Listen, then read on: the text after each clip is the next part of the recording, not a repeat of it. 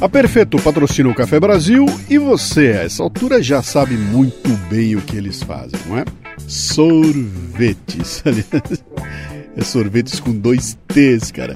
No site deles, em perfeito.com.br. E você tem que lembrar sempre: esse perfeito tem dois T's também. A gente enlouquece.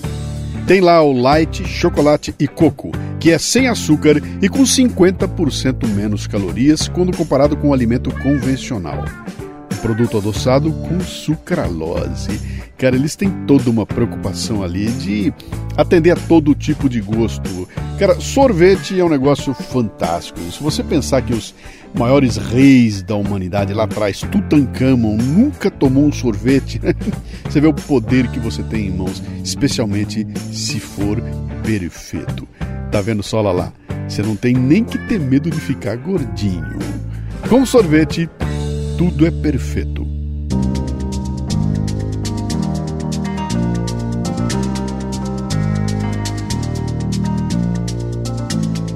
A internet das coisas é um termo que nasceu no final dos anos 90 para tratar de uma revolução tecnológica que conectará os itens usados no dia a dia. Eletrodomésticos, meios de transporte, tênis, roupas e até maçanetas conectadas à internet e a outros dispositivos, como computadores e smartphones, vão mudar o nosso jeito de ser, fazendo com que os mundos físico e digital tornem-se um só. A velocidade e segurança dessas conexões será papel do 5G, a quinta geração das redes móveis que vem sendo desenvolvida desde os anos 2000 para ser a sucessora da rede 4G. O 5G está chegando para mudar o mundo e a Motorola larga na frente com os primeiros 5G do Brasil. Motorola Edge e Motorola Edge Plus, e também com os primeiros aparelhos do segmento intermediário a permitir esse tipo de conexão. O Moto G 5G Plus e o Moto G 5G, linha G da Motorola. A Motorola coloca o 5G em suas mãos. Para saber mais, acesse motorola.com.br.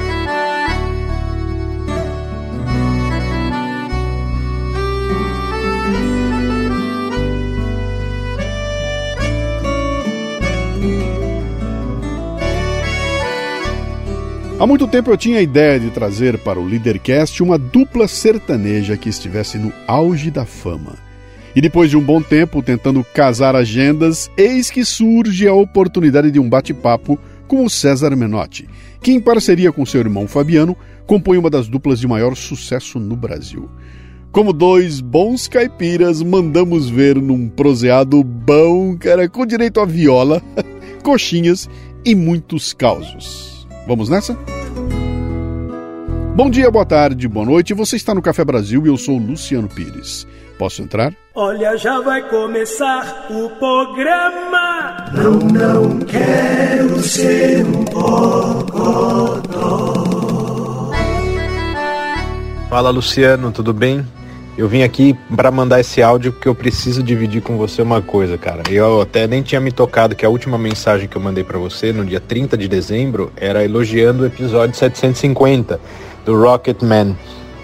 E essa semana aqui, né, os nossos filhos têm, têm estado em casa por conta da, da, das escolas fechadas.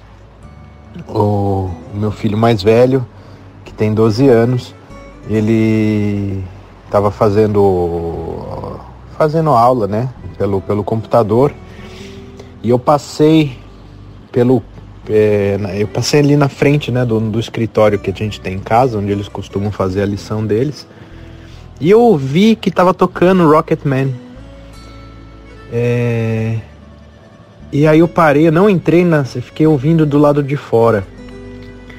E o André, né, esse meu filho, tava em dinamarquês, né? Explicando para os colegas dele de classe, falando, cara, de todos os detalhes da música.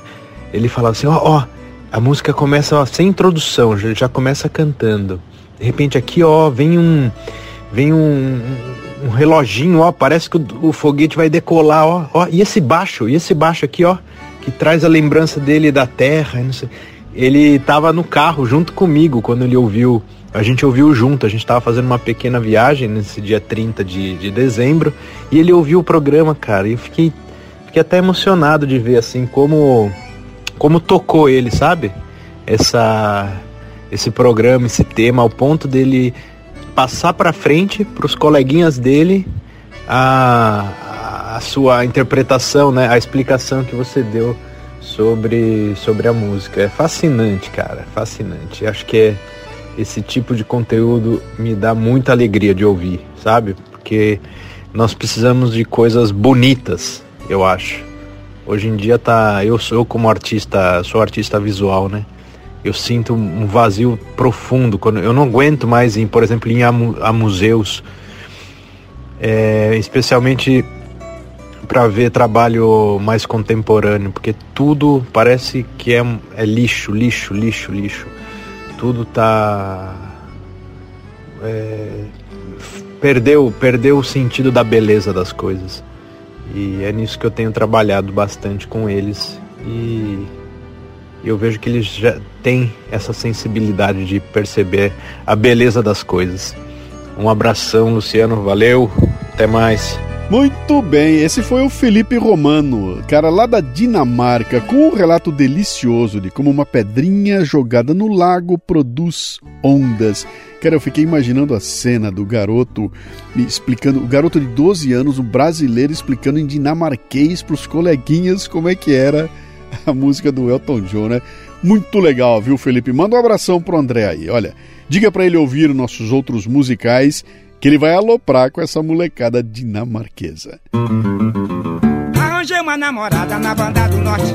A menina era de morte e era bonitinha. Me disse se quiser fazer amor com ela, você tem que arranjar também a camisinha. Muito bem, o Felipe, se mandar um endereço aqui no Brasil, receberá um kit DKT com alguns dos principais produtos Prudence, como géis, lubrificantes e preservativos masculinos. Basta enviar o seu endereço para contato arroba lucianopires.com.br. A DKT distribui a maior linha de preservativos do mercado, com a marca Prudence, além de outros produtos como os anticonceptivos intrauterinos Andalan, géis lubrificantes, estimuladores, coletor menstrual descartável e lenços umedecidos. Mas o que realmente marca na DKT é sua causa de reverter grande parte de seus lucros para projetos nas regiões mais carentes do planeta. A DKT trabalha para evitar a gravidez indesejada, infecções sexualmente transmissíveis e a AIDS. Ao comprar um produto Prudence, Sutra ou Andalan, você está ajudando nessa missão. facebook.com/barra DKT Brasil. Vamos lá então. Lala, hoje o papo é caipira. Você tem algum recado bom? Osso, use Prudence, uai.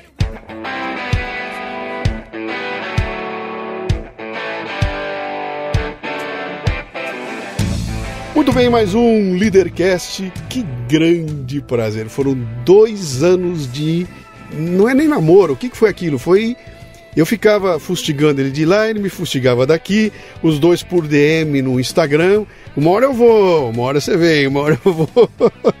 Enrolamos, enrolamos, no fim acabou que deu certo e, cara, é um grande prazer essa entrevista aqui e é algo que eu estava buscando. Tem algumas algumas categorias de pessoas que eu busco para trazer para o programa e de vez em quando eu consigo, cara. Então, recentemente eu consegui um sonho que eu tinha que era trazer uma garota que trabalhava com prostituição. Eu uhum. falei, cara, eu queria alguém que trabalhasse com prostituição para falar sobre o ser humano. Né?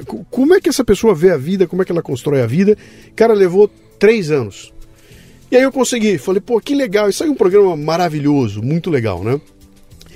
E um dos que eu queria trazer foi que eu queria trazer alguém que fosse parte de um, de um, de um grupo de música sertaneja, de uma dupla, mas que tivesse não só nativa, como, cara, tá aí, tá nas uhum. paradas, tá na. Tá, para conversar um pouco a respeito, né? E aí, uma puta surpresa quando um dia ele me manda uma DM. Cara, eu sou fã do Café Brasil. É. Então, cara, é um prazer muito grande ter você aqui. O programa começa com três perguntas, que são as únicas que você não precisa chutar. Tá bom. O resto você pode chutar à vontade. Tá Essas bom. três você vai certo. Eu quero saber seu nome, sua idade e o que é que você faz. César Menotti, meu nome mesmo de registro. Eu tenho 38 anos, eu sou de 24 de março de 82. E eu sou um cantador e tocador de viola. Eita vida, cara. É, Deixa eu só, eu tô testando aqui o nosso, o nosso esquema vontade. de filmagem aqui, maravilha. Vamos ver se vai dar certo ele aqui, né? Eu te mostrei aqui, é para ser tudo independente. Então quem troca a câmera, quem troca o ângulo sou eu. Quem faz, cara, Você- é, se eu fosse um músico, eu tocaria todos os instrumentos da banda ao mesmo tempo. Mas, meu caro, você. Eu, eu- deixa eu dar um, um- já um, uma- um- um aviso no começo aqui. Quem quiser ouvir a história de vida do Menotti, com detalhe, ele acabou de gravar um Flow podcast, tem duas horas ali que ele contou um monte de história. E eu vou tentar aqui não repetir o que ele falou lá, embora eu não tenha ouvido o programa, eu ouvi um trechinho dele. Mas eu vou tentar então não, voltar, não, não descer em muitos detalhes aqui, mas mergulhar em alguns temas que são é, é, importantes para esse momento que nós estamos vivendo aqui agora. Né? Antes de mais nada, eu quero dizer que talvez eu não fique tão à vontade aqui com você, porque é difícil você tratar com quem você admira, né? Só depois de muito tempo. Diz que a convivência mata o ídolo, né? Então ele precisava passar uns três anos juntos para me ambientar e conseguir se- tratar com normalidade aqui. Para mim é um prazer muito grande, porque até ontem eu estava lá no meu telefone te ouvindo, e hoje eu estou aqui falando contigo. Você sabe que era uma pergunta que eu ia fazer você, que era essa de, de- Cara, como é que você foi parar no. Como é que você foi parar no podcast? Como é que você foi cair no Café Brasil? O que, que te levou a encontrar eh, o meu trabalho? Podcast eu já sou um ouvinte há muitos anos, ainda quando ninguém conhecia podcast. Porque eu viajava muito de ônibus, fazendo muitos shows pelo Brasil afora. Eu passava praticamente 10 horas dentro de um ônibus todo dia. E eu precisava de uma forma de ouvir as músicas no telefone, ouvir algo que fosse offline. E naquela época só o podcast dava essa possibilidade de baixar e ficar offline. Quando você fala naquela época, estamos falando de quando? Ah, sei lá, uns oito anos atrás ou dez anos. Dez anos. Tá. É, o podcast era o que dava a possibilidade de baixar no próprio telefone. Aí eu comecei a baixar vários podcasts e conhecer vários podcasts bacanas, e dentre eles eu conheci o Café Brasil, que foi um dos que fiquei encantado já de primeiro. Então você acabou virando um ouvinte de podcast. Ouvinte né, de cara? podcast. Então, e caiu no Café Brasil. Isso. No Café Brasil. Cara, eu- o Café Brasil é um programa chato, cara. Não, pelo contrário, eu já. Ele é pentelho, cara. Não. Pô, o cara falando com aquela voz que parece ter um ovo na boca. Aquelas puta que é música velha. Aqueles assuntos de velho, cara. Como é que é? Não é tão, é tão assim interessante que eu pensava que você tinha umas cinco pessoas na edição aqui. Pela qualidade de edição, eh, pela qualidade do, do repertório, das músicas que você apresenta. Eh, eu achei incrível. Óbvio que não é aquele programa que eu escuto quando eu vou dormir. Que quando Sim. eu vou dormir, quero ouvir um podcast, eu coloco um que não me chame atenção muito, né? Porque o Café Brasil me prendo muito, eu quero me prendendo e, e sei que toda vez que eu escuto eu aprendo alguma coisa. Eu não sei nem te dizer a minha satisfação de ouvir você dizer isso, mas é muito legal, cara. É muito legal saber. Vamos voltar um pouquinho na tua história, né? Você se apresenta agora como um. Você falou, eu sou um cantador. Sou um né? cantador. Eu sou um cantador. E cantador, evidentemente, não é um. Não é o cara que sobe no palco e canta na frente do microfone. É, é todo um ambiente, tem todo um Exatamente, contexto. Sim. E esse contexto passa pelo teu interesse pela música, pelo teu estudo de quem veio antes, Uhum. pela composição, pela produção e até a entrega. A entrega é, um Exatamente. momento. É, o- sabe, é a hora do. É, é os 100 metros rasos do, do, né, do, Exatamente, é o. do, do Bolt, né? Para falar a verdade, um- o show ali é o mais fácil, né? Sim. É uma hora e meia muito fácil. Sim. O difícil é o conteúdo. Eu acho que o que eu carrego para as pessoas ouvirem hoje foi o que eu vivi na minha infância, adolescência, juventude, né? Porque ali dos meus 12 aos meus 17 anos, eu não fiz outra coisa a não ser ouvir música caipira. Então, óbvio que a música que eu canto hoje não é caipira. Né? Eu, eu, eu tenho um trabalho também e eu gosto e respeito muito, mas Você está citando música caipira. Caipira, Você não é. falou sertaneja, você Não. falou caipira. Mas o Dino Franco, que foi um dos maiores poetas da música sertaneja, ele foi um cara revolucionário, porque ele trouxe uma música sertaneja com português falado correto. Sim. Porque tinha uma linguagem caipira, daquela que nós vai, nós Sim, foi, sim, sim. que de repente é, ficou um pouco pejorativo no momento. O Dino Franco trouxe uma linguagem falando português correto, com palavras que a gente não estava acostumado a ouvir. Mas ele disse uma coisa uma vez, ele, disse que a música sem origem é fraca, vulgar e fria. Então eu sempre tive interesse de saber de onde vinha a música que eu estava cantando. Você está falando para mim aí, eu estou me lembrando do.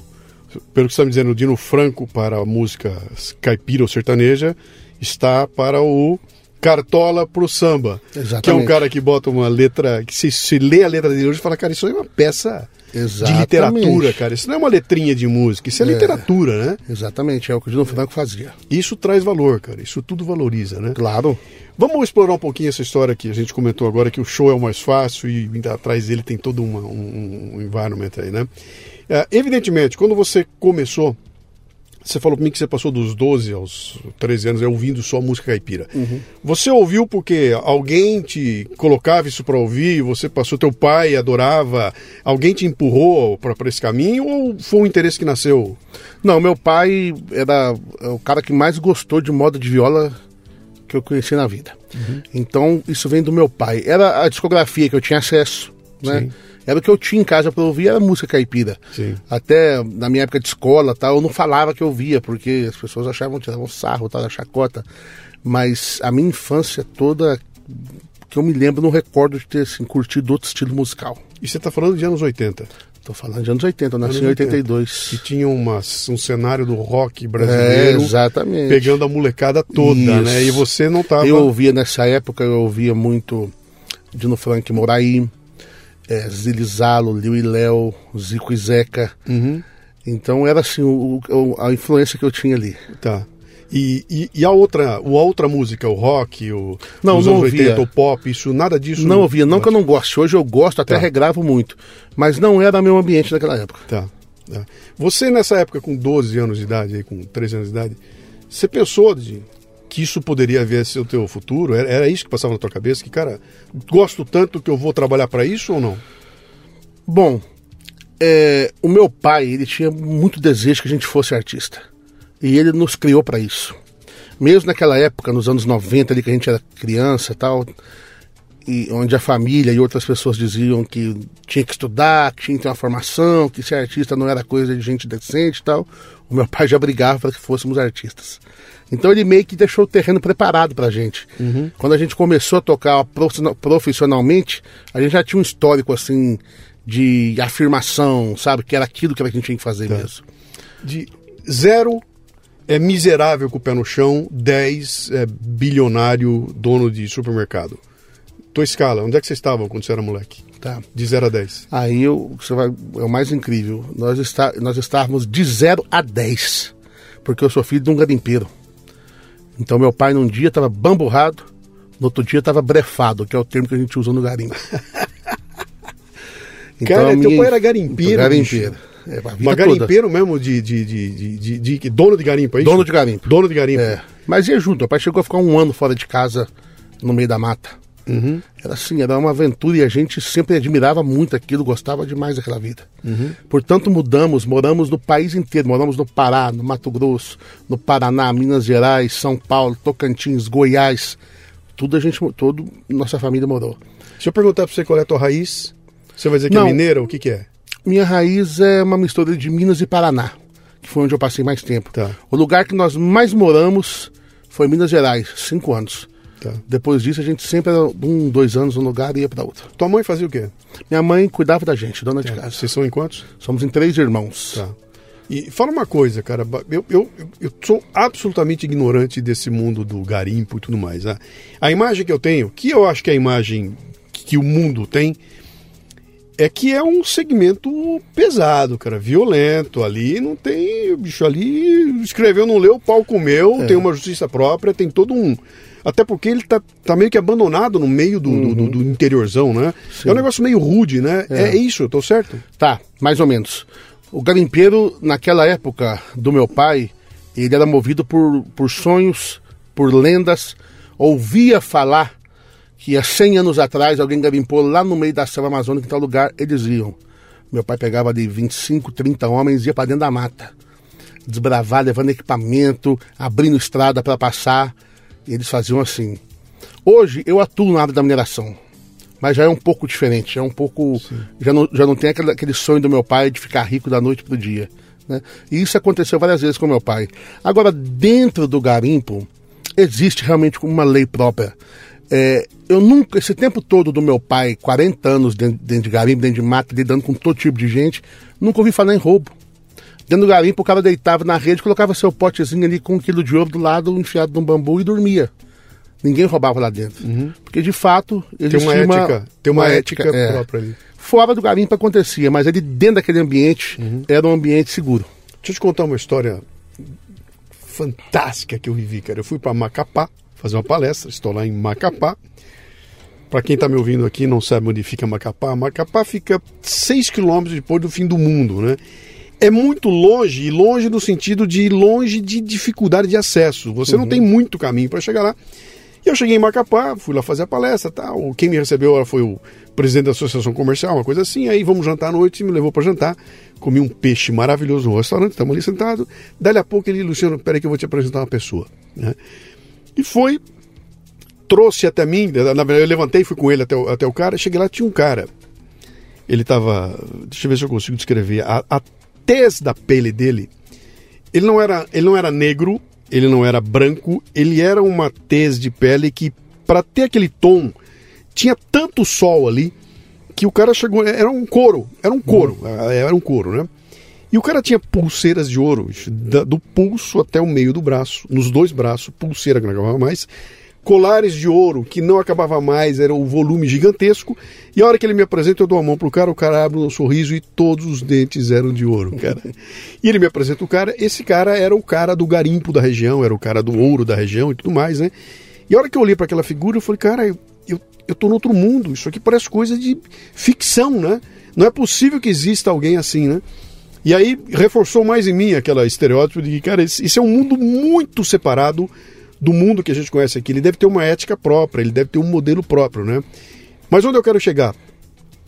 Como é que esse, esse, esse mundo bate na tua educação, cara? Sabe? Como é que ele, que ele. Três garotos com o pai vivendo essa, essa coisa, e depois chega em casa, tem lá filhos e tudo mais. Como é que isso bate na tua educação? Bom, só a título de comentário, você falou que você foi longe em Macapá. É. Um dos últimos garimpos que meu pai trabalhou foi no Jari, que é 60 quilômetros depois do Oiapoque, a última cidade do Brasil. Sim. Aí você pensa a dificuldade para chegar. Ah, que e chegar lá e ainda ia para dentro da mata ainda. Sim. Bom, é, meu pai passava pra gente uma imagem de herói. Porque no garimpo existia assim uma, uma Ele, coisa. ele tá vivo ainda? Não, meu pai é falecido, em 2011. No garimpo existia uma coisa assim: é, quem pode mais chora menos.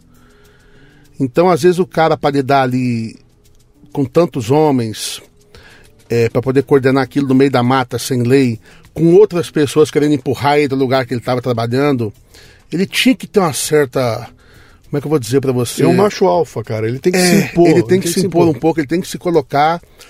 E, e aquela velha história, né? Você quer me tirar daqui, vem tirar então. Sim. Se você for homem. Então era mais ou menos assim que acontecia. E a gente achava o meu pai um herói. E meu pai passava essa imagem pra gente assim de guerreiro mesmo, de batalhador, de ir pra cima, de resolver. Eu nunca passei, vi um problema que meu pai não resolvesse. Nunca. E até quando eu, eu, eu perdi meu pai, eu fiquei um pouco assim, perdido, porque eu estava tão acostumado com ele resolver as coisas, ele tinha uma leitura assim, pelo fato de lidar com tanta gente, lidar com tanto negócio. Ele fazia uma leitura assim das pessoas, ele- às vezes ele estava na discussão de trabalho, ele participou muito da nossa carreira também. Ele viveu os melhores momentos da carreira com a gente participava de uma reunião de trabalho e quando acabava aquela reunião, assim, uma coisa tensa, cada pessoa que estava na mesa, ele falava o que aquela pessoa ia fazer. Ele falava, esse cara vai tomar essa decisão, esse vai fazer isso, então vocês se preparam para isso. Então meu pai passava essa imagem pra gente de a nossa educação foi baseada assim, em saber que é, não importa como as coisas começam, assim como elas terminam. Então, às vezes o dia começa ruim, mas levanta, mete a cara e vai pra cima que vai, vai terminar bem. Ele era muito otimista. Sim. Cara, que legal, cara. Você tá falando pra mim, eu tô lembrando dos dois filhos de Francisco, né? Com aquela, con- aquela ou construção toda que. Por isso que eu te perguntei naquela escala onde é que você tava, né? Não, porque lá aquele filme começa. É a miséria, né? É a miséria. É, é- é- é o. É o padrão do cinema brasileiro, né? Uma puta miséria, um sofrimento quando os caras dão certo, acaba o filme. Exatamente. Mas a gente nunca teve nesse ponto da miséria, assim, não. Tá. Nunca nos faltou nada. Nós nunca passamos fome. Já passamos vontade de comer as coisas que a gente queria. Aliás, você Aliás, tirou... sou- exatamente. tirou- Mas fome nunca É. passamos, mesmo com as loucuras do garimpo aí. Garimpo gera muito investimento também, é muito pesado. Sim. É, nunca tivemos. Meu pai sempre resolvia. E minha mãe é aquela imagem da santa mesmo protetora, né? Pois é, eu fiquei imaginando que tem que ter um contraponto, né, cara? Você tem que ter o pai com essa figura do o super-homem e tudo Isso. mais, em casa devia ter mamãe É, que era uma guerreira também. agasalhando e tudo mais, né? E, e- e meio que amortecendo essa, essa, essa dureza Exatamente, toda, né? suprindo asfalto, suprindo a ausência. E. Enfim, nós tivemos uma infância feliz. Tá. É, meu pai foi um cara notável no meio do garimpo. Até hoje ele ainda é conhecido. Pra você ter ideia, em 89, meu pai ficou 12 minutos no ar no Fantástico. Dizer, nem hoje, hoje ninguém fica mais um tempo desse no ar em TV nenhuma. Não. Falando sobre garimpo. Então ele foi bem sucedido, mas garimpeiro não tem medo do risco. Ele topa o risco. Sim. E como é que teu pai, como é que teu pai Deixa eu voltar atrás agora, teu- eu já- entendi o impacto que ele teve e tudo mais, né? Mas eu tinha feito uma pergunta pra você lá atrás, se em algum momento esse lance de você gostar da música te apontou como o caminho. Porque é natural, cara. O teu pai ia falar, cara, eu não quero essa vida para meus filhos, que é uma vida dura, eu quero que meu filho seja doutor, engenheiro, eu quero que meu filho seja empreendedor, eu quero que ele seja dono de uma, de uma empresa de XPTO, né? É, qual era o sonho? Qual era o teu apelido quando você era criança? Meu apelido, eles chamavam muito de alemãozinho, né? Alemãozinho. família. É. O que, que o alemãozinho queria ser quando crescesse? Eu tinha uma tendência já assim artística. Já era. Eu queria Você ser tava- artista. Teu É. irmão também? Do meu irmão, não. O meu irmão, ele sempre foi muito vendedor, assim. Tá, E o meu irmão do meio sempre foi muito pro lado do direito, ele queria ser advogado. tá. Mas eu, como meu pai incentivava muito, eu era mais novo, gente- meu pai incentivava muito a gente ler. Apesar da gente não, não ter conseguido estudar, isso foi uma das maiores tristezas do meu pai, foi a gente não ter estudado. Essa era a próxima pergunta, cara. Eu ia É. perguntar o que, que você se formou em quê? É, em nada. Na vida. É, eu, tenho, eu, eu tenho o primário completo. eu brinco assim. Mas um. Porque quando meu pai foi para Amapá, a gente já não gostava de estudar. Eu era excelente aluno, sempre nota boa. Mas eu não gostava do processo de ir para a escola. Sim. É, e quando meu pai foi para Amapá, que ele ficou muito tempo longe da gente, naquele período a gente desvirtuou da escola, não voltamos mais. E, e quando meu pai voltou do Amapá, a gente já estava cantando e a carreira já estava começando a embalar. Então, meu pai fazia a gente ler livros, é, estudar teatro, estudar violão, estudar canto. Isso ele incentivava a gente a fazer. Então, nós temos isso a infância inteira. A gente esteve envolvido com isso, eu e meus irmãos. Estudei quatro anos de teatro, foi a única formação que eu tenho é, como ator. Tá. Mas. E quando eu me lembro, quando eu vi pela. Quando eu- aos 13 anos, exatamente, lá no Paraná, quando eu vi pela primeira vez um cara tocando viola, assim, pessoalmente, na minha frente, viola caipira, um violeiro chamado Norda Viola, Que, que idade você tinha? 13 anos. 13. Que morava numa casa de pau a pique, sem luz, sem água encanada. Quando eu vi ele tocando viola pela primeira vez, eu falei: é isso que eu quero pra minha vida. É. Eu não quero outra coisa. Então dali eu decidi que Cara, que mágica é essa? Eu sei o que você está falando perfeitamente, porque é a primeira vez que eu vi um cara tocar viola na minha frente, e eu não consigo te explicar o que, que aconteceu ali. Primeiro porque era viola, e não, não tem nada comparável. Para mim, nada se compara ao som da viola. Você pode botar um violão, botar uma guitarra, é tudo lindo, maravilhoso. Quando a bichinha É. chora, A viola é não encantadora. tem, cara, não tem. A primeira vez que eu vi, cara, eu tomei um choque que eu falei que eu não consigo imaginar que essa coisa tão maravilhosa consiga sair. Que mais que é essa da viola? Por que, que a viola é assim, cara? Bom, pra mim, eu tenho motivo, porque eu cresci é, vendo a viola como algo mágico mesmo, né? Moda de viola. Hoje em dia as pessoas chamam tudo de moda de viola. E não é. A moda de viola é aquela música onde é a primeira e a segunda voz fazendo dueto e a viola ponteando só. Isso é moda de viola. O resto é um monte de coisa. Peraí que você vai mostrar. Peraí, peraí, peraí. Cadê aquela violinha lá? Aê, maravilha, obrigado, cara. Essa, essa aqui, essa queridinha eu comprei pra mim, tá? Jamais imaginava que o Luciano tivesse uma viola. Pô, cara, e fui ter aula, e fui ter aula de viola e tudo mais, né? E, mas você começou a contar pra gente como é que funcionava. Mostra Bom, o que, que é, o que É, acontece. moda de viola é aquela música que é a viola ponteando e as vozes fazendo dueto. Tipo,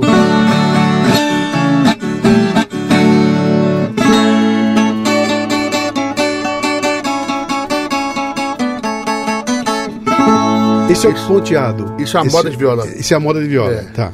Aí as pessoas. Aí tem um, pode tocar uma guarânia. Pode tocar um cururu.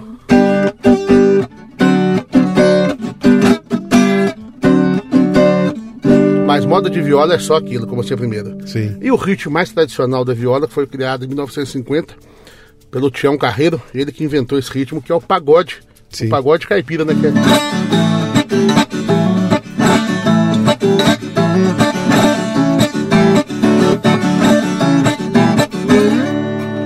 Tião Carreiro é um nome endeusado por É. todo mundo que toca sério viola e tudo mais. Quando fala em Tião Carreiro, os caras, meu, é, todo mundo endeusa ele porque É porque, porque veio primeiro, né? Sim. Hoje nós temos muitas referências. O Tião Carreiro não tinha. Uhum. Ele tirou essas coisas da cabeça dele. Pois é, cara. Como, como- é isso que eu não consigo entender, porque ah, ele não tinha as referências, sabe? Ah, eu vou puxar um pouco lá da música clássica eh, francesa, mais um pouquinho do rock and roll que não tá rolando não sei aonde. Vou juntar isso tudo e vou fazer uma terceira coisa. A referência dele era o mundo dos violeiros e da viola onde ele Exatamente. vivia. E provavelmente ele estava ouvindo a coisa muito raiz ali, né? Sim, O que, que leva um cara a, a brotar a- a essa criação, sabe? Eu vou criar algo que, se eu escuto, eu falo, cara, isso é Tião Carreiro. Exatamente. Eu, eu tô ouvindo Tião Carreiro, eu não É. tô ouvindo uma viola. É Tião Carreiro, né? Exatamente. Eu acho que algumas pessoas são escolhidas assim pela vida para fazer a diferença. E ele foi um desses caras. Tá. Que ele criou um estilo musical dele, é, que hoje todo mundo faz, mas nasceu na mão dele. O que que te pegou, cara? Esse bicho, a história desse bichinho é fantástica. Vem de Portugal, vem da o cravo, a viola portuguesa. Chega no Brasil, ela recebe algumas adaptações e, e se transforma nessa coisa que é esse som metálico que, cara, a, a, a, a a trilha sonora minha, da minha infância, era o que tocava no rádio na época. Tinha, eu sou de Bauru, tinha um pouco de. Tinha música, mu- muita música caipira lá. Mas quando eu cheguei na, na adolescência, pra, cara, 17, 16, 17 anos, eu fiquei conhecendo Sá Rodrigues e Guarabira, rock rural, os caras que pegam a viola caipira e enfiam dentro do rock e faz uma coisa fabulosa. Exatamente. E aí você escuta a, a- a cozinha deles tocando, você ouve tudo. Quando a violinha toca no meio daquele puta monte de instrumento, cara, ela dá um molho, ela dá um negócio que só ela tem, né? É diferente. Que mágica é essa, cara? Ess- essas cordinhas de metal, o que, que é isso? É, é um instrumento assim tão simples, mas tão complicado ao mesmo tempo, é que só quem é músico vai entender o que eu tô falando. Por exemplo, a viola, você, quando você toca a corda solta, ne- nessa afinação, ela dá um, um acorde Mi maior. Sim. Porém, a primeira corda dela é um Si. Então, qualquer acorde que você faça na viola, ela tem o baixo invertido. É, um, é muito estranho, assim, mas ao mesmo tempo é um instrumento fácil, que uma criança pega a viola, ela bate a mão, já dá um já som. deu, já deu, um som, acorde, é. já deu um acorde. É, Exatamente. é, é. E eu foi assim, quando eu ouvi a primeira vez, era isso que eu queria. Você com 13 anos ouviu e falou, cara, eu vou, vou aprender. E você foi estudar, estudar Aí eu fui viola? estudar com esse mesmo cara que tocava lá, esse Tá. que tava tocando no dia. Eu começava, todo final de semana eu ia pra casa dele, Uhum. andava uma trilha a pé longe, assim, pra chegar na casinha dele. Uhum. E comecei a ter ali as primeiras acordes, as primeiras Sem tocadas. método, sem método. Sem método. Como é que ele ensina, cara? Ele aprendeu com rádio, ouvindo rádio e foi aprendendo. Ai, Eu não ensinava, loucura, era a partir do, do princípio de decorar mesmo, né? Sim, Dele tocar e eu repetir. sim. Então, ali foi um start. Mas para isso virar comércio, para entender que a viola dava um faturamento, aí já foi, eu já estava com uns 17 anos trabalhando de office boy em Belo Horizonte. E ia ter um show aqui no Sesc Pompeia, em São Paulo, um show do Almir Sater, do Zé Mulato Cassiano e do Zé Coco do Riachão, que é um Sim, já toquei, já toquei Gerais. muito no Café Brasil, É. cara. E eu não podia perder esse show, isso pra mim era imperdível. E Ó, eu falei com o meu ó, pera, patrão. Pera, só, só um pouquinho. Pra quem não tá vendo, eu tô batendo uma foto aqui agora, porque ele tá abraçado na viola, que parece que ele tá com o filho no colo. Não é, ele, ele não tá só segurando a viola, ele tá. É natural. Como ele, é, como ele é uma pessoa um pouco assim generosa nas carnes, entendeu? Ele encaixa a viola de uma forma tal que parece um bebê no colo dele que não quer largar. cara. Eu ia até É, pegar mas- pra botar lá pra fora, eu falei, você tá tão confortável. Mas é esse sentimento mesmo, deixa aqui. Que legal. Mas aí ali eu, eu vim, aí eu pedi o meu patrão, ele me autorizou para vir assistir esse show, eu vim. E eu já frequentava São Paulo, porque São Paulo, ali no centro, na região da Praça Júlio Mesquita, Sim. tinha padaria dos artistas. Sim. E o meu pai era tão apaixonado com música caipira que ele acabou ficando amigo de todos os artistas. Meu pai ficou amigo do Tião, era amigo do Tião Carreiro, do Dino Franco, do Lio Léo, do Zique de todo mundo. E esses artistas todos frequentavam esse ambiente. E a gente, quando criança, começou a frequentar ali também. E eu, quando vim para São Paulo dessa vez, dessa vez fazer esse show, fui lá na padaria dos artistas. Eu queria ver se encontrava algum famoso, assim, né? E eu já tocava viola. E ali eu conheci um sanfoneiro. E ele, pô, você vai ficar. Que idade você tinha? 17 anos. Já 17, tá. É. Ali eu conheci um sanfoneiro, ele, pô, você vai ficar aí até quando? Eu fico até segunda, tá? Vamos fazer um som aí no final de semana. Tá bom. E fomos pros bares, naquela época no centro da cidade, tinha uma tradição de tocar de mesa em mesa. Chegava, tocava numa mesa, tocava na outra em troca de gorjeta. Sim. Naquele fim de semana, eu faturei duas vezes o que eu ganhava como office boy. Teu irmão não tava junto? Não tava junto. Meu irmão trabalhava em BH ainda, vendendo carro. Tá, e você experimenta ali... Experimento fala, "Meu, isso vai dar ali, dinheiro." uma coisa eu falei, caramba, quer saber, eu não vou trabalhar de office boy nunca mais na minha vida. Dali eu já voltei com coisa de fazer dupla na, na cabeça, né? Com, cantar com alguém. Eu comecei a ensaiar com um parceiro aqui, com outro parceiro ali. De repente deu o start, né? Pô, do meu irmão dentro de casa, minha dupla tá dentro de casa, eu procurando parceiro na rua. Mas Teu irmão curtia também? Sim, meu irmão já cantava, Cantava. muito bem, é, mas nada profissional também. Sim. E ali deu start.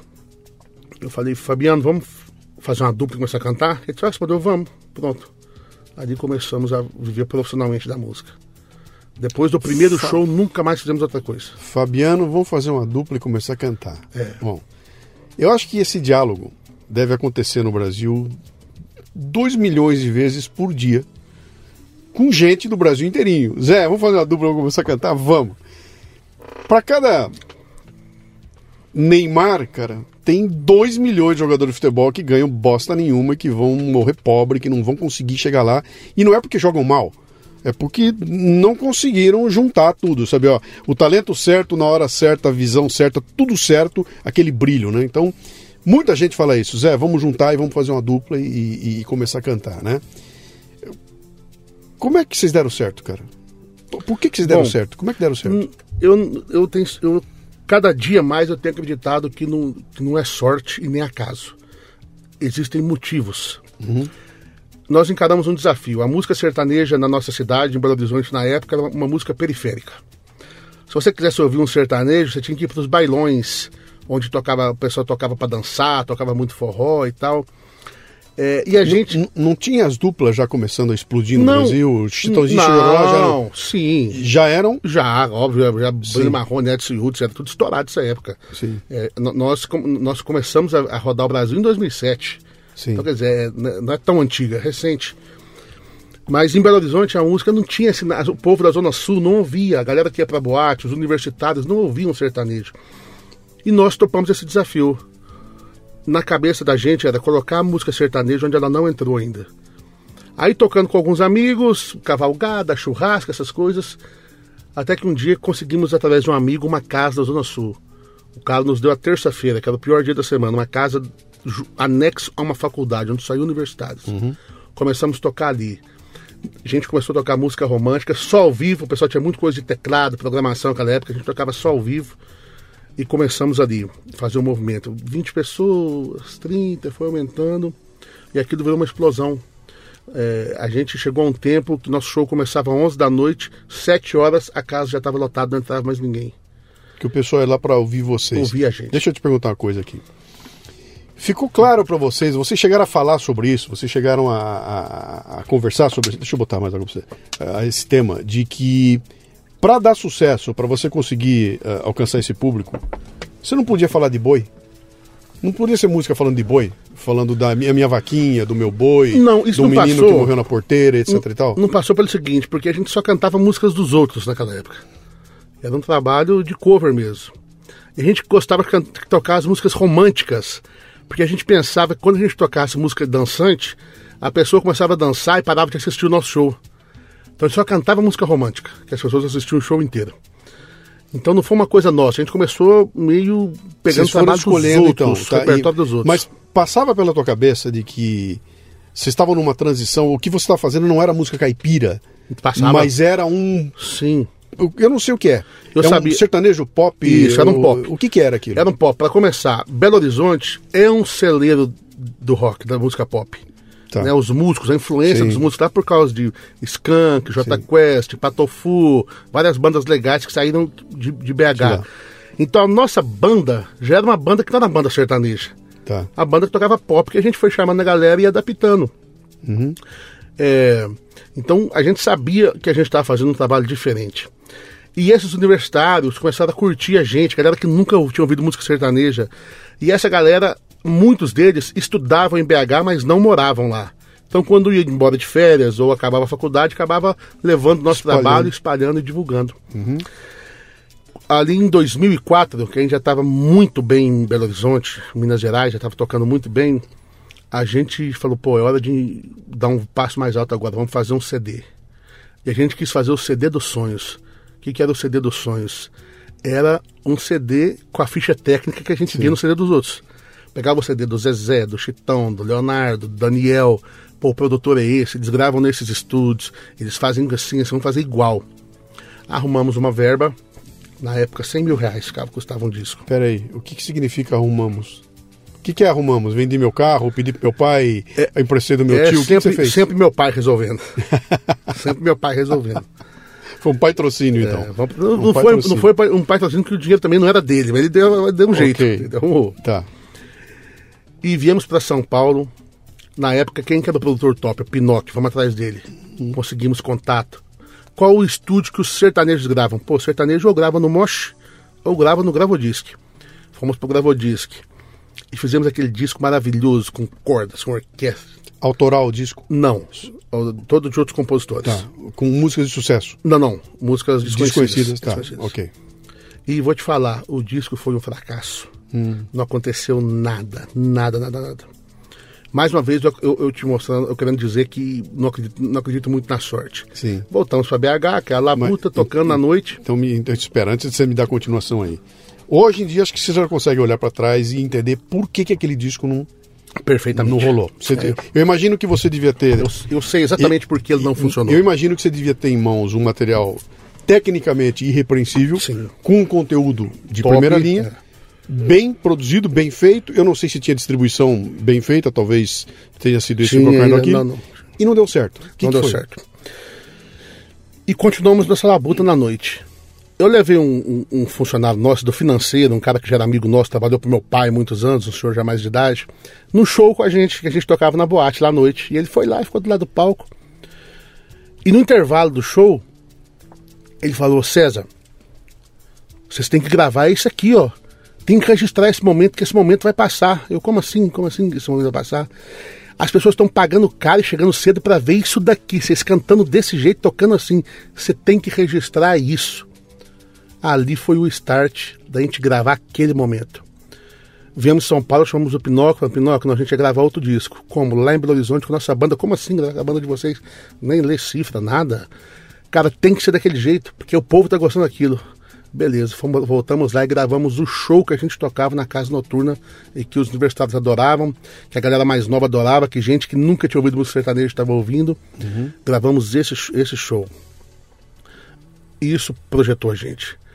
É, na saída já saiu com 100 mil cópias, é, cinco meses 500 mil, fechamos o ano com um milhão de discos vendidos. Fazer Então uma eu provocação, saquei. fazer uma provocação contigo, antes de você explicar o porquê.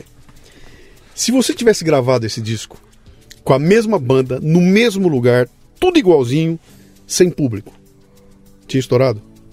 Não.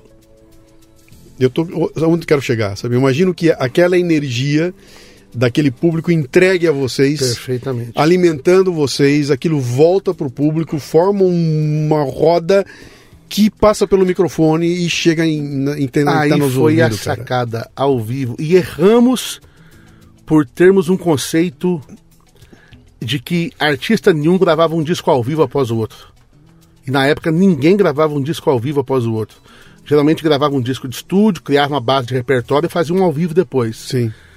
E quando a gente foi gravar o segundo depois desse, é, a gente não queria fazer ao vivo. E não fizemos ao vivo. Mas fizemos assim, entramos com a banda para dentro do estúdio, ensaiado e cantamos como se fosse ao vivo sem o público. E quando gravamos a primeira música, fomos para a técnica ouvir.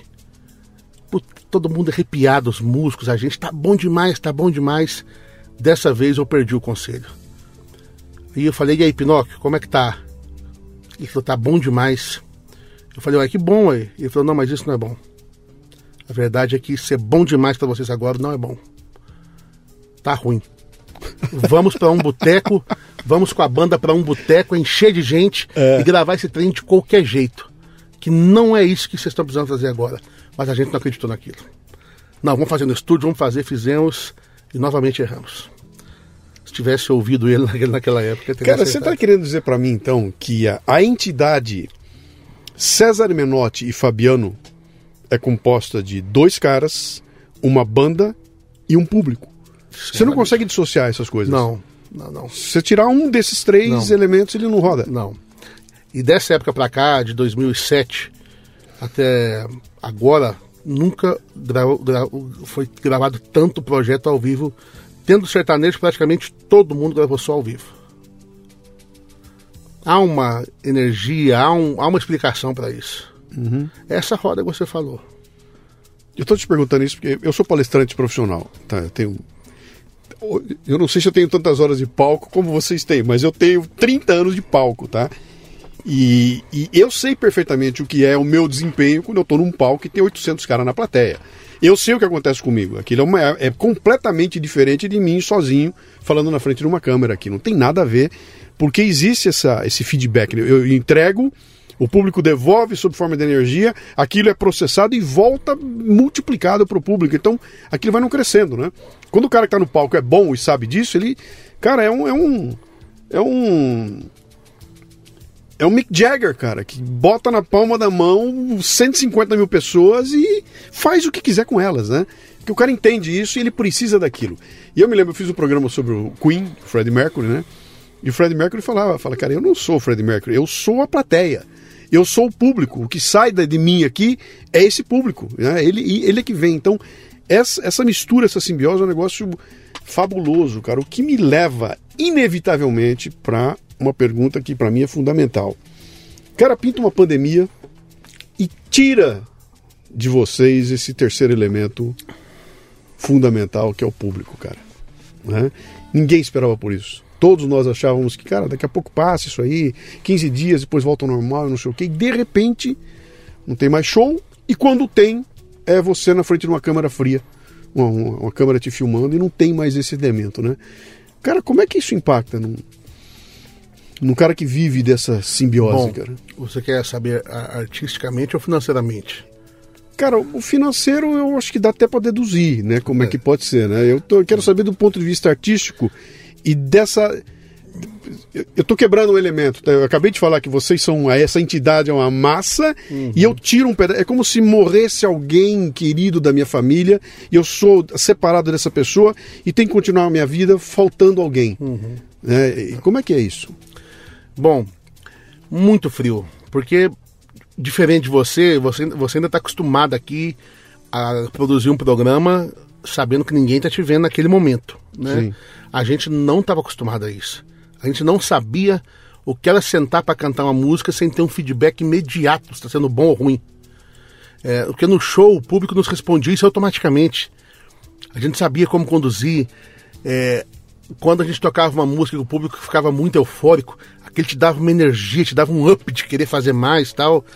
Quando você errava uma música e você via que aquilo, o povo não- estava para aquilo, você sabia que caminho tomar para resolver. De repente você, diante de algumas câmeras, meia dúzia de pessoas trabalhando, é, você cantando para ninguém. Então foi óbvio que foi impactante pra gente. A gente ficou é, ficou manco naquele momento, sabe? Faltava alguma coisa. Depois a gente começou a aprender a lidar com o feedback digital. O que, que as pessoas estão comentando, quantas pessoas têm assistindo. Então, ma- mas antes de você chegar nesse feedback digital, eu, eu acho que tem um momento. Desculpe se eu errar, tá? É Porque eu realmente eu não acompanho muito de perto, eu fui, meio de orelhada, né? Mas, mas houve um momento na pandemia que para mim foi um momento chave que deu uma virada lá, que foi aquela live do Gustavo Lima, não foi? Sim. Aquela primeira live que ele fez, que foi um negócio que ninguém entendia direito o que era aquilo. Pô, o cara tá na casa dele, cara, enchendo a cara, tocando umas coisas, falando merda, tirando a camisa. Porra, de um jeito que a gente nunca viu, e aquilo fez um sucesso estrondoso. Acho que grande parte porque o público estava carente de alguma coisa e ele entregou algo que eu não sei de onde veio aquela ideia, não sei de onde veio aquilo, né? E dali pra frente começou a pintar essa coisa da, da live. E eu acho que aí a gente começa a aprender a lidar com ela, né? É, exatamente. A live, num primeiro momento, ela tinha uma motivação especial, que eram as arrecadações. Sim. E a gente arrecadou muito, né? É, eu e meu irmão arrecadamos em espécie quase um milhão de reais em alimentos e EPIs, tudo não tem nem ideia de quantos e quantos foram, foi muita coisa. E óbvio que depois, é, sem querer, eu vou entrar na parte financeira aqui. Tem que virar um Óbvio business, cara. que depois é, começou a virar um business pelo seguinte, é, não por mim, pelo Fabiano, Uhum. porque a gente conseguiu passar esse ano parado. Se precisar passar o próximo, talvez a gente consiga também. Mas nós temos toda uma equipe, toda uma galera que eles dependem que o show aconteça. É gente que vive de cachê, que não tem salário. Os que têm salário, a gente conseguiu segurar a onda um pouco, sabe? É, os que dependiam do cachê, esse pessoal está sofrendo muito. E ainda, ainda está sofrendo muito. Que é equipe de segurança, é, garçom, produtor, é, carregadores, que envolve muita gente isso. E a gente começou a fazer essas as, as últimas lives que fizemos, foi todas para essa galera trabalhar. Pra ajudar, Até sim. mesmo, óbvio que não podia ir todo mundo para live e tal, mas até mesmo quem não trabalhava recebia o cachê para poder movimentar um pouco o mercado, para elas se sentirem út- úteis Uhum. e também para a gente poder manter a empresa aberta, senão ia ter que começar a demitir. Eu, eu entendo o que você está falando, cara. Meu, meu mundo da palestra foi Eu imagino. muito igual. É. Porque, cara, os meninos que alugavam a tela, o equipamento de som, o garçom, o Claro. pessoal do buffet, ah, o segurança, o, o cara lá na frente que pegava os carros e tudo mais. Tem todo um ecossistema aí Sim. que não é o artista que está brilhando lá, é Não, aquele povo, cara. Então, óbvio. no momento que você liquida com esse mercado, cara, o que, que essa turma vai fazer, bicho? É, a gente é só a ponta da corda lá na frente, né? Uhum. É só a ponta da corda. Então a gente pensou muito assim nessas pessoas, que são pessoas que estavam com a gente diariamente, né? A gente fazia três, quatro shows por semana.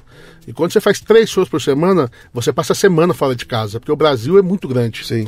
Um cara que faz o sucesso no Brasil inteiro, se ele, se ele fosse, tivesse na Europa, ele fazia sucesso em 10 países. Sim. É por questões de, de, né, Sim, eu sei, tamanho. mas sim, sim. Eu conversei com um cara que trabalha com livro na, na, na Alemanha, distribuição de livro na Alemanha. Ele falou o seguinte: meu trabalho é o seguinte, eu de manhã eu ponho na minha van, eu encho a van de livros e no final do dia eu distribuí por 25 cidades. Botei livro em 25 cidades. Cara, aqui no Brasil, bicho, como é que eu vou muito levar livro longe, pro Pará, cara? é. Não tem, né? Não- É, logística É tudo aqui. complicado. E a gente encarou muito essas logísticas aí. E- Imagina. Mas me fala uma coisa então, né? Começou então a pintar esse mundo do live e você teve que aprender a conviver sem esse público. Uhum. esse público, sim. Aí você falou agora há pouco que aprendeu a começar a receber o feedback do digital. Digital, Como é que é isso, cara? Porque na- nas lives as pessoas podiam falar com a gente em tempo real, você sabia exatamente quantos, quantas pessoas estavam te vendo naquele momento. Então eu achei até interessante a live é, e, e- e entendi o interesse das marcas em estarem na live, porque, só para te posicionar, antigamente o nosso dinheiro vinha do público. Sim, Qualquer cidade do interior que você fosse, tinha 10 mil pessoas para te ver. sim. essa renda sumiu, esse pu- esse público sumiu. O dinheiro passou a vir da associação com as marcas. Que é patrocínio, então. Patrocínio. São marcas, é, é, uma, é marketing. E a gente entendeu que as marcas interessaram muito pelas lives, porque a marca sabia exatamente para quem que ela estava oferecendo o produto dela. Quando ela faz uma live, quando ela participa de uma live de música sertaneja, por exemplo, uma marca de cerveja, ela sabe exatamente para quem ela está falando, para quantas pessoas estão consumindo aquela ideia naquele momento. Então, a gente começou a fazer essa, essa transição do negócio, né? De fazer virar para esse lado. Mas o público ainda nos faz muita falta. Muita falta. Você passa de tua área comercial, que eu não sei como é que é, você deve ter alguém que. que- Esse cara que fazia negócio com o dono da loja de show, da, da, da casa de shows do interior, com um, um agente da região, agora é o cara que faz negócio com o diretor de marketing, o gerente de marketing, ou com o cara representante da marca Exatamente. XPTO. São dois mundos. São dois completamente mundos. distintos, cara. Exatamente. Exatamente isso. A gente fez essa transição, mas sem ainda virar o negócio totalmente para esse lado, porque a gente viveu o tempo da expectativa. Vai voltar, Sim. vai voltar. Ah, não é daqui uma semana, mas é daqui um mês. Não é daqui um mês, é daqui dois. E essa volta nunca aconteceu e, para te falar a verdade, a gente ainda vive a expectativa. E- e- Eu entendo o que você está dizendo, porque, cara, eu- as imagens que eu vejo dos shows, eh, dos grandes shows que vocês fazem, cara, o povo tá se lambendo lá no meio. Eu, eu, eu, o que eu quero dizer não, não, era, não, não é sacanagem. Ele tá se lambendo, tá tão grudado no outro, tá todo mundo pulando, tá todo mundo se abraçando, tá, tá voando perdigoto por todo lado lá. Aquilo é o, porra, é, é o mundo onde vai, o, vírus vai fazer uma festa lá, né? Exatamente. Eu não consigo ver essa volta no médio curto prazo. Eu Não. consigo ver um show com pessoas distantes dois Isso. metros. Do... Que é uma merda, né? Você chegou a fazer show pra. No, no, no, no- com pessoa no automóvel? Não, não, não. Você não, chegou a fazer isso? Não, o dri- tal do drive-in. drive-in? Não fizemos. Tínhamos um marcado, é, acabamos não realizando. É porque, pra falar a verdade, o drive-in é muito legal, mas a conta dele não fecha.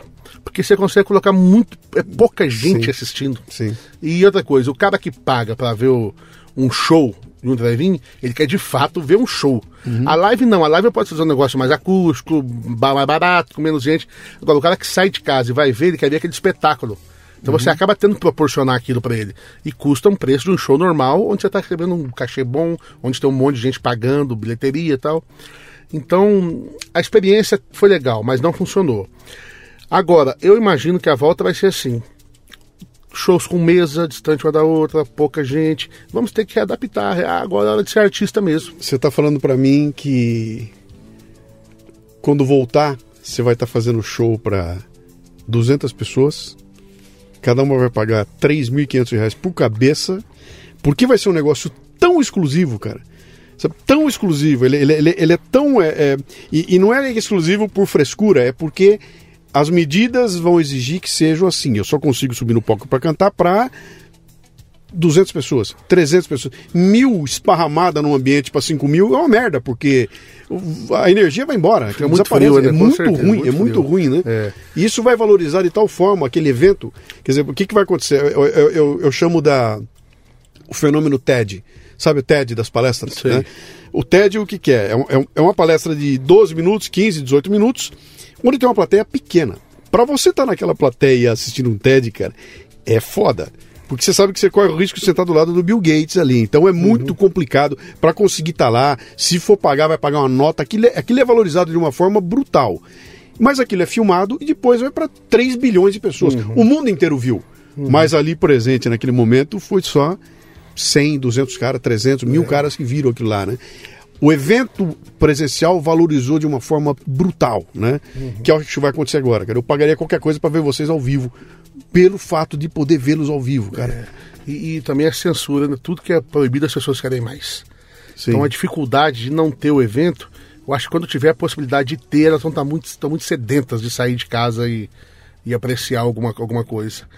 Eu acho que nós, como artistas vamos, artistas, vamos ter que nos adaptar também, é, tentar acoplar junto com o dinheiro do público outras fontes de renda, outras, outras formas de ganhar dinheiro, porque nós passamos aí 16, 17 anos da vida, da nossa vida, sem passar uma semana inteira dentro de casa.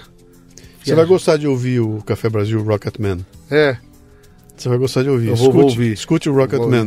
Eu pego a música do Elton John Uhum. e eu conto a história de um pai que passa a vida no espaço. É o Rocketman, é o cara do foguete. Uhum. Isso. E quando ele tá no espaço, ele quer estar em casa, e quando tá em casa, ele quer estar no espaço. exatamente. E foi exatamente o que aconteceu com a gente. É. Nós começamos a ficar em casa, nunca tínhamos passado uma semana inteira em casa nesses últimos anos. É, o padrão de vida, assim, não o padrão financeiro, mas a forma de viver mudou completamente. Eu dormia de, de- de dia, eu dormia de dia, ficava acordado à noite, sempre era normal para mim. Isso vai mudando, vai transformando. Aquelas coisas de sair de viagem. Pra você ter uma ideia, eu senti tanta falta, eu parei de voar há alguns anos, né? Então, alguns anos eu ando- andava só de carro e de ônibus. Que pra eu dormir, eu tinha que entrar, eu entrava, eu colocava no YouTube, colocava barulho de ônibus. pra eu poder, porque eu perdi o costume É. daquele do quarto do silêncio de dormir cedo. Aham. Então não é só questão do trabalho, é toda uma readaptação de vida mesmo. E, e, e- você passa a valorizar umas coisas que você não valoriza. Na hora de voltar vai ser difícil. Você fala, cara, pera um pouquinho, cara, vamos me tirar daqui para dormir Mas fora da isso minha foi bom. cama, cara. Isso foi bom, Luciano, pelo seguinte. A gente vivia dentro de uma engenhoca de trabalho Sim. que a gente imaginava, pô, a gente não tinha aniversário, não tinha comemoração nenhuma. é, E a gente E, e pensava vo- que. e você tinha um contrato informal com a tua família De que era assim. De que era assim. Tua esposa falava pros Sim. filhos, ó, meninos, Não É, esse é o papai. A festa Esse é sem, o- é sem o papai. papai é assim, sim. É, às vezes Natal, Ano Novo, normal, sempre fora de casa. E a gente pensava que não tinha como parar aquilo. Não, não podemos parar, tem que trabalhar, tem que fazer, tem que virar. De repente estamos há um ano e dois meses sem trabalhar e estamos sobrevivendo. Então a gente entendeu, esse foi o lado bom. Porque quando o trabalho nosso voltar, eu nunca mais vou fazer as loucuras que eu fazia antes. Eu vou voltar mais com o pé no chão, mais devagar, é, priorizando um tempo para a família, prioriza- priorizando um tempo em casa. E não mais aquela coisa de ficar full time no serviço. Sim. Que é, é- é- é- acho que esse vai ser o tal do novo normal, cara. É. É a percepção de que tem coisas que a gente vai ter que valorizar, valorizar um- de, de forma um pouco diferente. Deixa eu te perguntar uma coisa aqui, cara. Você falou bastante aí sobre o processo de entrega da tua arte, né? O que você entrega através de um show, através de um CD, você vai lá, canta, encanta, etc e tal. Esse é o processo de esse é entrega, é entrega. Mas antes disso tem o, o fazer arte, né? Você compõe, você constrói, ou, ou mesmo quando você não vai compor, mas vai gravar a música de alguém, tem um puta num trabalho lá, que é de preparar música pra vocês, de adaptar, etc e tal. Tem todo o trabalho de arte, né? Esse trabalho do fazer arte, né? Como é que isso impactou? Mudou? Porque eu, eu, eu fico imaginando o seguinte: nos áureos tempos da loucura toda, você devia estar compondo no ônibus, é, conversando sobre o arranjo, indo a caminho com todo mundo ali no ônibus. Agora não tem mais. Como é que é isso, cara? Como é que é o fazer arte? A arte agora ela virou praticamente digital. Nosso relacionamento com produtores, com compositores é pelo celular, é pelo vídeo. Não, a gente tem tocado assim. E a demanda também é, mudou. Que antigamente a gente estava fazendo muita arte para o palco, né? Agora a gente está fazendo a arte para a internet. Então é diferente. É? É, dá para testar, é mais fácil que você também. Você testar uma coisa ali com 20 mil pessoas te vendo é uma coisa. Se você testar para um milhão te vendo, mas que não tá pessoalmente com você, é um pouco mais fácil. Aí é mais, você acha mais fácil? É, é como você ser valente na, na internet. Tem gente- gente brava na internet, pessoalmente não é. Então eu acho mais fácil. É, Você experimenta, se não deu certo, você já muda para outro, tá. outro lado. E você descobriu. Não descobriu, você entrou de cabeça nas redes sociais, né? Você transformou o teu Instagram numa coisa única e não por causa da tua música, é por causa do teu senso de humor, a forma que você abraçou, coisa, ah, eu sou gordo mesmo e vou. E agora lançou a camiseta agora com, com- e tira um sarro. É. Seu humor é uma delícia, cara, é muito legal é, é, seguir você ali, né? É, aquilo foi uma surpresa para você? O, o- como é que você tratava essa, esse canal de comunicação com os teus, teus fãs, cara? Bom, é, eu na verdade fui fazer uma piada com uma amiga minha e acabei apanhando muito de algumas pessoas, aí, mas só que a maioria achou engraçado. Eu não parei mais. Minha amiga, ela é uma, uma blogueira tal e ela tava postou lá um vídeo lá fazendo um suco de detox tal para começar o dia.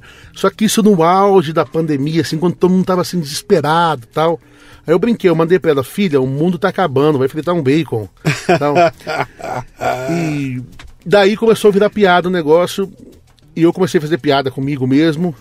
É, Os, os justiceiros sociais não arrancaram tua pele, não, cara? muito, inclusive, inclusive os veganos. É porque fazer piada com bacon, incentivando o consumo de bacon e tal. Então apanhei Você muito. é responsável, que você tem É. muita gente seguindo, você não pode falar coisa dessa. Não, muito. Você está influenciando as Tal pessoas. do cancelamento, vieram com tudo pra cima de mim. Tá. Mas acabou que pra mim me deu mais força. E eu comecei a fazer só piada hum, baseada nisso aí, na questão da, da obesidade. Sim. É, eu procuro, assim, nunca fazer uma piada com algo que a pessoa não possa mudar. Uhum. Sabe? Agora, se eu fizer uma piada com coxinha, como eu fiz várias, eu sei que a pessoa tem a opção de comer coxinha ou não, se ela não quiser, né? Claro, Claro. Mas é, deu muito certo, deu muito engajamento e as pessoas ficaram esperando isso de mim. Só que agora eu parei um pouco, porque é muito difícil, porque eu não sou comediante. Sim. E a comédia é exatamente o contrário da música.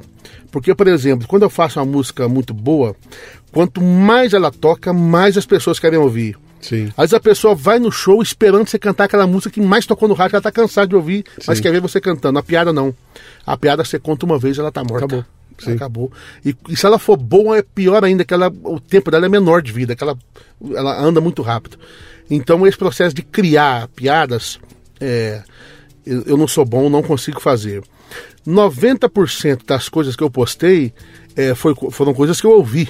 Sim. É, algum um grupo de WhatsApp, alguém falou alguma coisa, é, você pesca uma frase aqui, não foi nada que eu criei, né? Eu, eu criei, não, eu, eu, na verdade modifiquei, né? Então, a criação do humor para mim foi muito difícil e as pessoas começaram a me cobrar muito. Então eu resolvi colocar no modo de marcha lenta e mais devagar um pouco. Eu não estava conseguindo suprir a demanda. Você sabe que o Leonardo vai nessa pegada também, né? O Leonardo é um grande tirador de sarro, né? Sim. Mas ele acha que ele é assim na vida É, real, né? é ele é o normal, né? Exatamente. Ele, ele é o tirador de sarro Exatamente. normal. Eu sou um, eu sou um tirador de sarro na internet, Uhum. mas pessoalmente sou super tímido. Pessoalmente eu não, não sou aquela pessoa. É. Como é que você lidou com a. Você é gordo há um tempo. Desde, não- eu nunca, pra te falar a verdade, nunca fui magro Seu irmão também é. também. Ou seja, tua, teu corpo já sabe que é assim. Sim. Ele vai carregar isso e durante um bom tempo não. Nem sei se você tem que emagrecer, cara. Talvez ao emagrecer até perca a- o. Como é que é? O, o mojo. Manja Perdi o mojo. O que, que é? Aquela. Sabe, o meu. ao emagrecer, né? Você lidou sempre bem com isso? Com bullying? Com... Isso te incomodou em algum momento? Quando alguém te fala de gordofobia e tudo mais, isso te. Como é que essa coisa bate em você? Depende do discurso, às vezes eu acho muito chato. É, Eu vivi uma outra época. Eu vivi uma outra época que o bullying era, era diferente, não era como é hoje. É, eu acredito que tem, tem pessoas que sofrem muito com isso. Acredito que isso pode abalar psicologicamente muitas pessoas. Mas no meu tempo era diferente. Se alguém, por exemplo, na- escola onde nós estudamos muito tempo, que estudamos por cinco anos, é, só me chamaram de gordo nos primeiros dois meses, brincaram de piadas. Porque meu irmão era muito maior que todo mundo e a gente resolvia isso na porrada. não, não quero incentivar ninguém a fazer isso, mas funcionava assim, sabe? Então, quando alguém me tentava fazer alguma chacota comigo, o meu irmão vinha, defendia, ia pra dentro e ninguém podia com ele naquela época. Uhum. Então isso acabou. Hoje as coisas já não são mais como, como eram, então eu não- saberia lidar hoje. Então eu sei falar por mim. Né? É, quando fazem piadas não me incomodam, não ligo, acho graça. Eu nunca fui magro. Eu não tenho lembrança assim, de ter sido magro na minha vida. É óbvio, faço exame de seis em seis meses. Claro. É, faço academia, faço acompanhamento nutricional. É, tenho muita dificuldade para emagrecer. Mas procurei levar na brincadeira. Procurei enquanto eu não vou chegar, enquanto eu não chego no meu peso ideal, que eu tenho vontade também, eu vou rir de mim mesmo, vou levar isso com alegria, com, com- sabe, sem, sem o sofrimento. Agora, ser gordo é ruim pra caramba, bicho. Ser gordo é terrível. Ah, amarrar um sapato, você vai tomar um banho, você sai do banho suando. Eu sei como é. Então não tem vantagem Cara, nenhuma. eu, eu, eu tive durante um bom tempo na minha vida 56 quilos. E depois, cara, desembestou e chegou num ponto aí que, pra, junto a idade com, a- com o sobrepeso, é um, é um terror. Mas a pergunta que eu tô te fazendo aí é por uma curiosidade mesmo, né? Que você vê. A gente vê metamorfoses em artista. O cara estoura. E a hora que o bicho tá no palco, ele quer ser o Brad Pitt, cara. Então tem que. Você vê, a Ludmilla. Ludmilla estoura com uma gordinha e hoje é uma modelo, né? Ela- Eu sei o que ela fez da vida dela, né? Tem um monte de casos assim, de caras que, pô, no momento em que eu acender as luzes em cima de mim, cara, eu não posso ser gordo. Então eu vou me tornar esbelto e aí vira escravo de todo um processo. Eu não posso comer, não posso ser. para ser um magrinho bonitinho. E vocês não estão nem aí, cara. Bom, no começo da carreira, é, a gente nunca sofreu preconceito. Mas teve uma situação, um grande amigo nosso, que é, ele é ator, é o Jackson Antunes, ele nos levou no Rio para fazer uma apresentação na, ali no- na Orla da Lagoa Rodrigo de Freitas, numa casa muito chique. Não, estou bem confortável aqui com a violinha. Numa casa muito chique para apresentar a gente para alguns artistas e para alguns presidentes de gravadora. Um presidente de gravadora. E nós fizemos um, pô, lembro que foi um show espetacular, a galera, a- ator assim, que não curtia sertanejo, baixando o máximo e tal. E quando acabou o show, ele perguntou pro, pre- pro presidente da gravadora, e aí, o que você acha? Ele falou assim, fantástico, nunca vi nada igual. Ó, mas, sinceramente, com esse físico eles não vão a lugar nenhum. Foi a única vez que nós tivemos assim um- uma coisa diretamente com a gente. Depois, eu te confesso que isso nos ajudou muito, que nós viramos uma referência. Ah, já viu o show dos gordinhos, da Belo Horizonte e tal. Isso nos ajudou a ser diferentes no mercado. Sim. É isso aí, cara. Você transformou o que podia ser o. Que é uma puta de uma bobagem, né, cara? Esse, o que tá me incomodando todo nesse mundo que nós estamos vivendo agora, cara, é a facilidade com que o pessoal rotula as coisas e gruda o rótulo nas pessoas, cara. Faz uma redução, bota o rótulo e, e falou duas coisas, você já é fascista, você já é Exatamente. negacionista, você já é um ista qualquer. Não, e a, a, a facilidade do julgamento Sim, que hoje se tem, né? sim. Assim, eu. Essa questão de cancelamento. é, é, são duas coisas. Cancelamento, lacrar, Sim. né? Eu até escrevi isso no Twitter ontem, que eu acho de uma arrogância muito grande.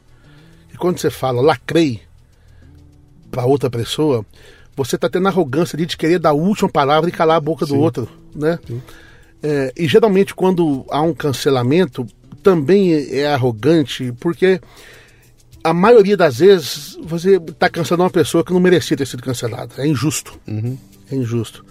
Então, é um movimento assim que eu tive um pouco de medo quando eu passei perto de acontecer comigo, por causa de, da questão dos veganos. Sim. É, eu era criador de pônei, sabe? Eu parei agora. E uma época eu sorteei um pônei no meu Instagram e apanhei mais demais da conta. E todo mundo pra cima de mim. Então, já é até engraçado. Então, é um negócio assim que eu descartei da minha vida. Eu não tenho nenhum relacionamento com isso, sabe? Eu não ligo pra cancelamento, pra lacração, pra nada, né? Eu não- isso, isso nunca vai acontecer comigo, que é um movimento que eu não faço parte, né?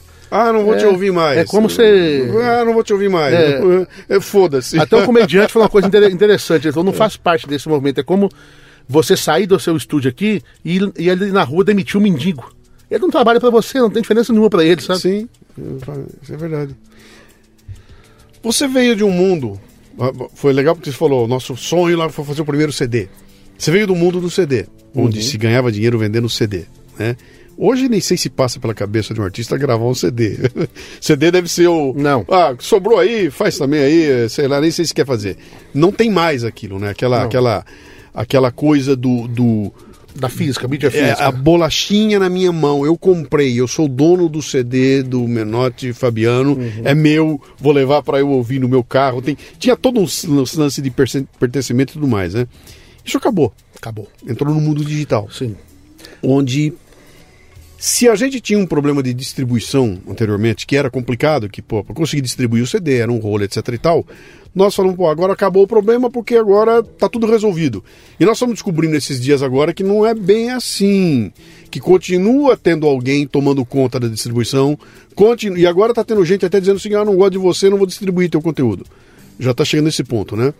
Como é que isso atingiu vocês, cara? Essa, essa transição do, de um mercado estabelecido, de um sistema estabelecido, um processo, era tudo. Tinha um funcionamento que todo mundo já dominava. Isso foi rompido e entrou um treco do digital, onde qualquer um copia, qualquer um pirateia. Como é que isso bateu em vocês? Não foi tão complicado, porque a gente já veio na era da pirataria. Quando a gente já quando a gente aconteceu, já tinha música digital e nós só vendemos assim de forma expressiva o primeiro projeto. Aquele, aquele ao vivo lá? Aquele ao vivo lá, isso. Porque os outros, a gente, a gente nasceu assim na era do Orkut. Então a música já era distribuída gratuitamente na internet. E a outra coisa, na nossa, no nosso pensamento naquela época, falsificação, pirataria, era você ir na rua e comprar um CD falsificado. Sim. Né? Uma, uma capa igual o seu, tal, e comprar aquilo. E é- isso acabou muito rápido pra gente também. Logo virou a questão dos sites que distribuíam música gratuitamente. Não teve como lutar contra isso. Quem foi inteligente usou a seu favor. Porque a pirataria, com a mesma velocidade que ela, que ela te falsificava, ela também te divulgava. Isso. Seu projeto chegava lá no Pará, chegava no Rio Grande do Sul, chegava em lugares muito rápidos, que a, não sei como, mas a distribuição convencional não tinha logística para isso. Eles conseguiam. Então nós tivemos que, de certa forma, usar o, lado bom que ela tinha, que era deixar a gente conhecido. E virou um termômetro para muitos artistas. O cara, quando era pirateado, era um sinônimo de sucesso. Como é que é o. Como é que vem o dinheiro, cara? Porque eu consigo entender. Vendeu X mil CDs. Vendeu X mil ingressos. Tem ali, tem ali um- uma, uma forma palpável de você é, é, é, medir essas coisas. Quando você lida com download, cara, é um treco meio esquisito, porque não tá na tua mão. não- não- você não botou na prateleira e fala, ah, tinha 15, foram 10, sobrou 5. Download é download, cara. Alguém vai dizer você, ó, baixaram X mil aí, vou te pagar uh, alguma grana. É assim ou vocês descartaram? Isso não é mais uma, uma fonte de renda relevante para vocês, a quantidade de downloads e de música digital vendida? O negócio de você estar no show, ou estava no show, era o show que era, que era o dinheiro e agora está nas lives. Como é que estão lidando com isso hoje? Bom, é, é uma fonte de renda ainda interessante, importante. Mas a gente descartou a possibilidade da fiscalização. Da? Fiscalização, fiscalizar isso aí. Ok. Não tem como. O que falaram que foi, que foi é isso mesmo. É, a gente não tem acessos, não tem formas de, de ainda acessar a fonte disso e saber quem comprou, quanto foi. lembra- Mas na época do cê- CD já era assim. Você lembra da briga do Lobão tentando numerar CD? Le- Lembro. loucura a gente- mas a gente apoiava essa ideia. Sim. A CD, o CD tinha que ser numerado, com selo, com tudo. Porque a gente nunca teve, na verdade, como saber. E hoje, com digital, ainda menos. Menos. É o que te, o que te falarem, é você tem que acreditar. Isso está se transformando, então, na construção da tua marca para que alguma daquelas marcas importantes olhe para pô, eu quero estar perto desses caras. Exatamente. Porque eles estão fazendo muito sucesso. Mas e, e teve outro motivo também, Luciano, que a gente ficava muito confortável com o dinheiro que vinha dos shows. Né, Na verdade, a grande fonte de renda nossa era o show. Show. Então era mais um motivo para você não, não se importar muito com o que acontecia no digital. Estavam te pagando ali, tudo bem. Você não questionava. Agora talvez seja a hora de começar a questionar e achar que você pode tá, ter uma arrecadação melhor. É, não sei como é que isso vai ser controlado. Hum, também não sei. que ser mais descontrolado, né? Deixa eu te perguntar uma outra coisa aqui agora, cara. Vamos, vamos pro teu segmento agora do, do, do- do- dos artistas que estão numa onda. Tem uma onda do sertanejo que começou a. Cara, já faz 30 anos, já? Quando, se- quando sai do caipira para virar o sertanejo pop Já. estourando É, em anos rádio e tudo 80, mais. é. Anos 80, já deu 30, 40 anos, né? Ah, e e- e- e- eu, eu, pelo menos, consigo ver uma metamorfose acontecendo ao longo do tempo. E aquilo que, que, que tem uma raiz caipira, ele se transforma num pop que é completamente pop. Eu escuto hoje e falo, cara, que tem de sertanejo aí é uma viola. Alguém botou uma viola caipira lá, mas o resto, a temática não é. A estética tá forçada, porque o cara entra com uma, uma calça apertada, com um cinturão aqui, uma botina e um chapéu. E aquilo representa um, um, um universo que não é mais o dele, cara. Ele tá tocando aqui em São Paulo, numa puta casa de show aqui. Na plateia só tem Mauricinho, só tem gente urbana, não tem ninguém que sabe o que é o cheiro de um boi ali, né? É, e isso foi uma onda. Paralelo a ela, vieram as outras ondas, né? Tem uma onda do funk, tinha a onda do pagode, tinha a onda da. Cada hora aparece uma onda dessa aí, né? Que, de certa forma, me parece meio que fabricada. Sabe? O pessoal vê o negócio, ó, Deus tá, tá dando certo aqui o, o forró universitário. E aí, de repente, no dia seguinte, tem 25 grupos de forró universitário, todos iguais. Três dão um sucesso tremendo, os outros duram um pouquinho, depois acabam, e uma hora essa onda passa e depois volta. A do sertanejo não, cara, ela, ela se segura, ela vem se segurando e, cara, eu não sei se, se houve tanto sucesso sertanejo como tem hoje. Cara, é uma coisa. De todo lugar, se você pegar a lista dos, dos 10, das 10 músicas mais tocadas no Brasil no ano passado, cara, oito São sertanejos. são sertanejos. Né? O que, que é isso, cara? Por que, que é isso? É pela temática? É porque vocês migraram do boi pro, pro amor eh, urbano? O que, que é isso, cara? Vamos começar pela metamorfose, então. Tá. É, os primeiros registros de música sertaneja se tratam ali mais ou menos dos anos 30. Sim. E já tinha música romântica naquela época. Mas as duplas caipiras naquela época falavam mais do que o que estava próximo do povo. Então o cara vivia aquela situação do carro de boi, a situação do berrante, do gado, da fazenda. Eles cantavam para aquele público. Esse público foi mudando. Nos anos 70 e 80 teve uma forte influência da música mexicana. E começaram a gravar muitas rancheiras. é, e começaram a falar muito do, do amor, do sofrimento. Acho que aí veio essa pegada de dizer que música sertaneja era música de cordo, não sei o quê, porque dizia, do- do- porque as pessoas já não viviam mais no ambiente rural. Era uma música urbana. Nos anos 90 veio um- uma grande influência da música americana. Uai, uai. Dá licença. Toda. Ah, essa Foi minha aqui filha. que Pediu uma porção de coxinha? Olha, eu não pedi, mas eu aceito. Oh, que Eu sei, eu, esse pedaço eu vi no Flow, que os caras fizeram lá uma, um E tá- lance de aqui coxinha. tá melhor, que lá foi mini coxinha, viu? Ah, e aí eu falei, vai ter coxinha Ah, hoje tem também. não tem eu que comer que o coxinha. Aqui, Muito ó. obrigado. Eu sei que o Que que é isso? Que produção é essa, hein? Essa. Agora eu Essa uma Gabi, não. fanzaça, Prazer, tá, Gabi. cara. Tudo bem? Tudo bem. Você não sabe disso, mas a primeira vez que eu encontrei você, eu tava junto com ela.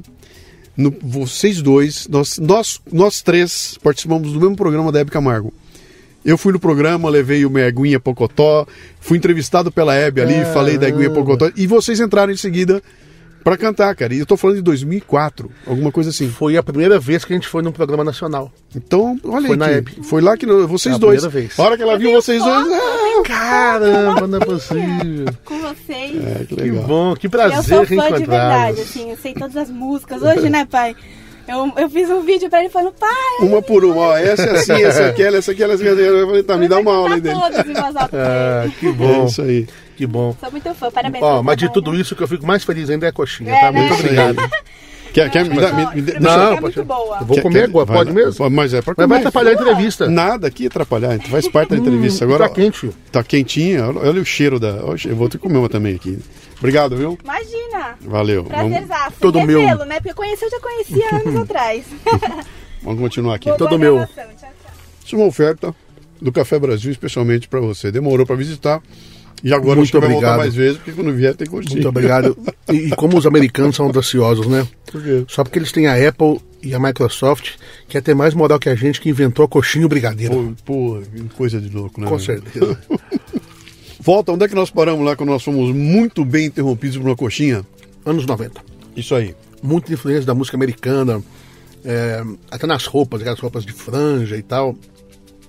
Então a música veio sofrendo mutações. Eu acho que hoje o que a música sertaneja tem de mais identificação com a sua música original é a questão de cantar em dupla, dueto, de primeira e segunda voz, né? E algumas duplas mantêm uma identidade nessa forma. Por exemplo, se você, você pode gravar qualquer base de pop rock. Se eu e o Fabiano cantar em cima, você vai saber que é sertanejo pela assinatura da voz. Mas de fato, é, perdeu-se quase todos os elementos. Principalmente na parte instrumental, é basicamente uma música pop. Apesar E se, e se mantém o rótulo sertanejo porque, cara, isso, isso vende. eu acredito que, assim, que a maioria dos que cantam no mercado sertanejo tem uma origem, tem uma identificação. Já gostavam, a maioria tem seus ídolos na música sertaneja mesmo. E porque quando não é assim, dura muito pouco. Você identifica rápido no mercado, o povo não compra mentira por muito tempo. É muito passageiro. Quando, quando- os caras que estão durando no mercado é gente que realmente tem uma identificação com a música. Óbvio, canta uma música mais moderna, que o público mudou. A geração de hoje não sabe o que é um berrante, não sabe o que é um transporte de boiada. Eles cantam a linguagem da pessoa de hoje. Sim. É, nós temos que encontrar uma classificação para isso, cara, para ver o que, que- o, que, o que, que vai ser isso, já que não é mais o sertanejo. Não, é, não pode ser mais. Não pode ser mais sertanejo. Isso é apropriação cultural, cara. Eu vou ficar puto com isso e vou, vou cancelar. É, Você pega lá o, o- Gustavo Lima. Cara, não é sertanejo. É pop, é um ídolo pop. E aqui não tô botando nenhum. Não tô Não. desdizendo nada, não, cara. O cara não faz o sucesso e, e- e eu não me lembro quem foi que falou, mas foi o- foi o Maurício Pereira. Uma entrevista que eu. Ele falou, cara.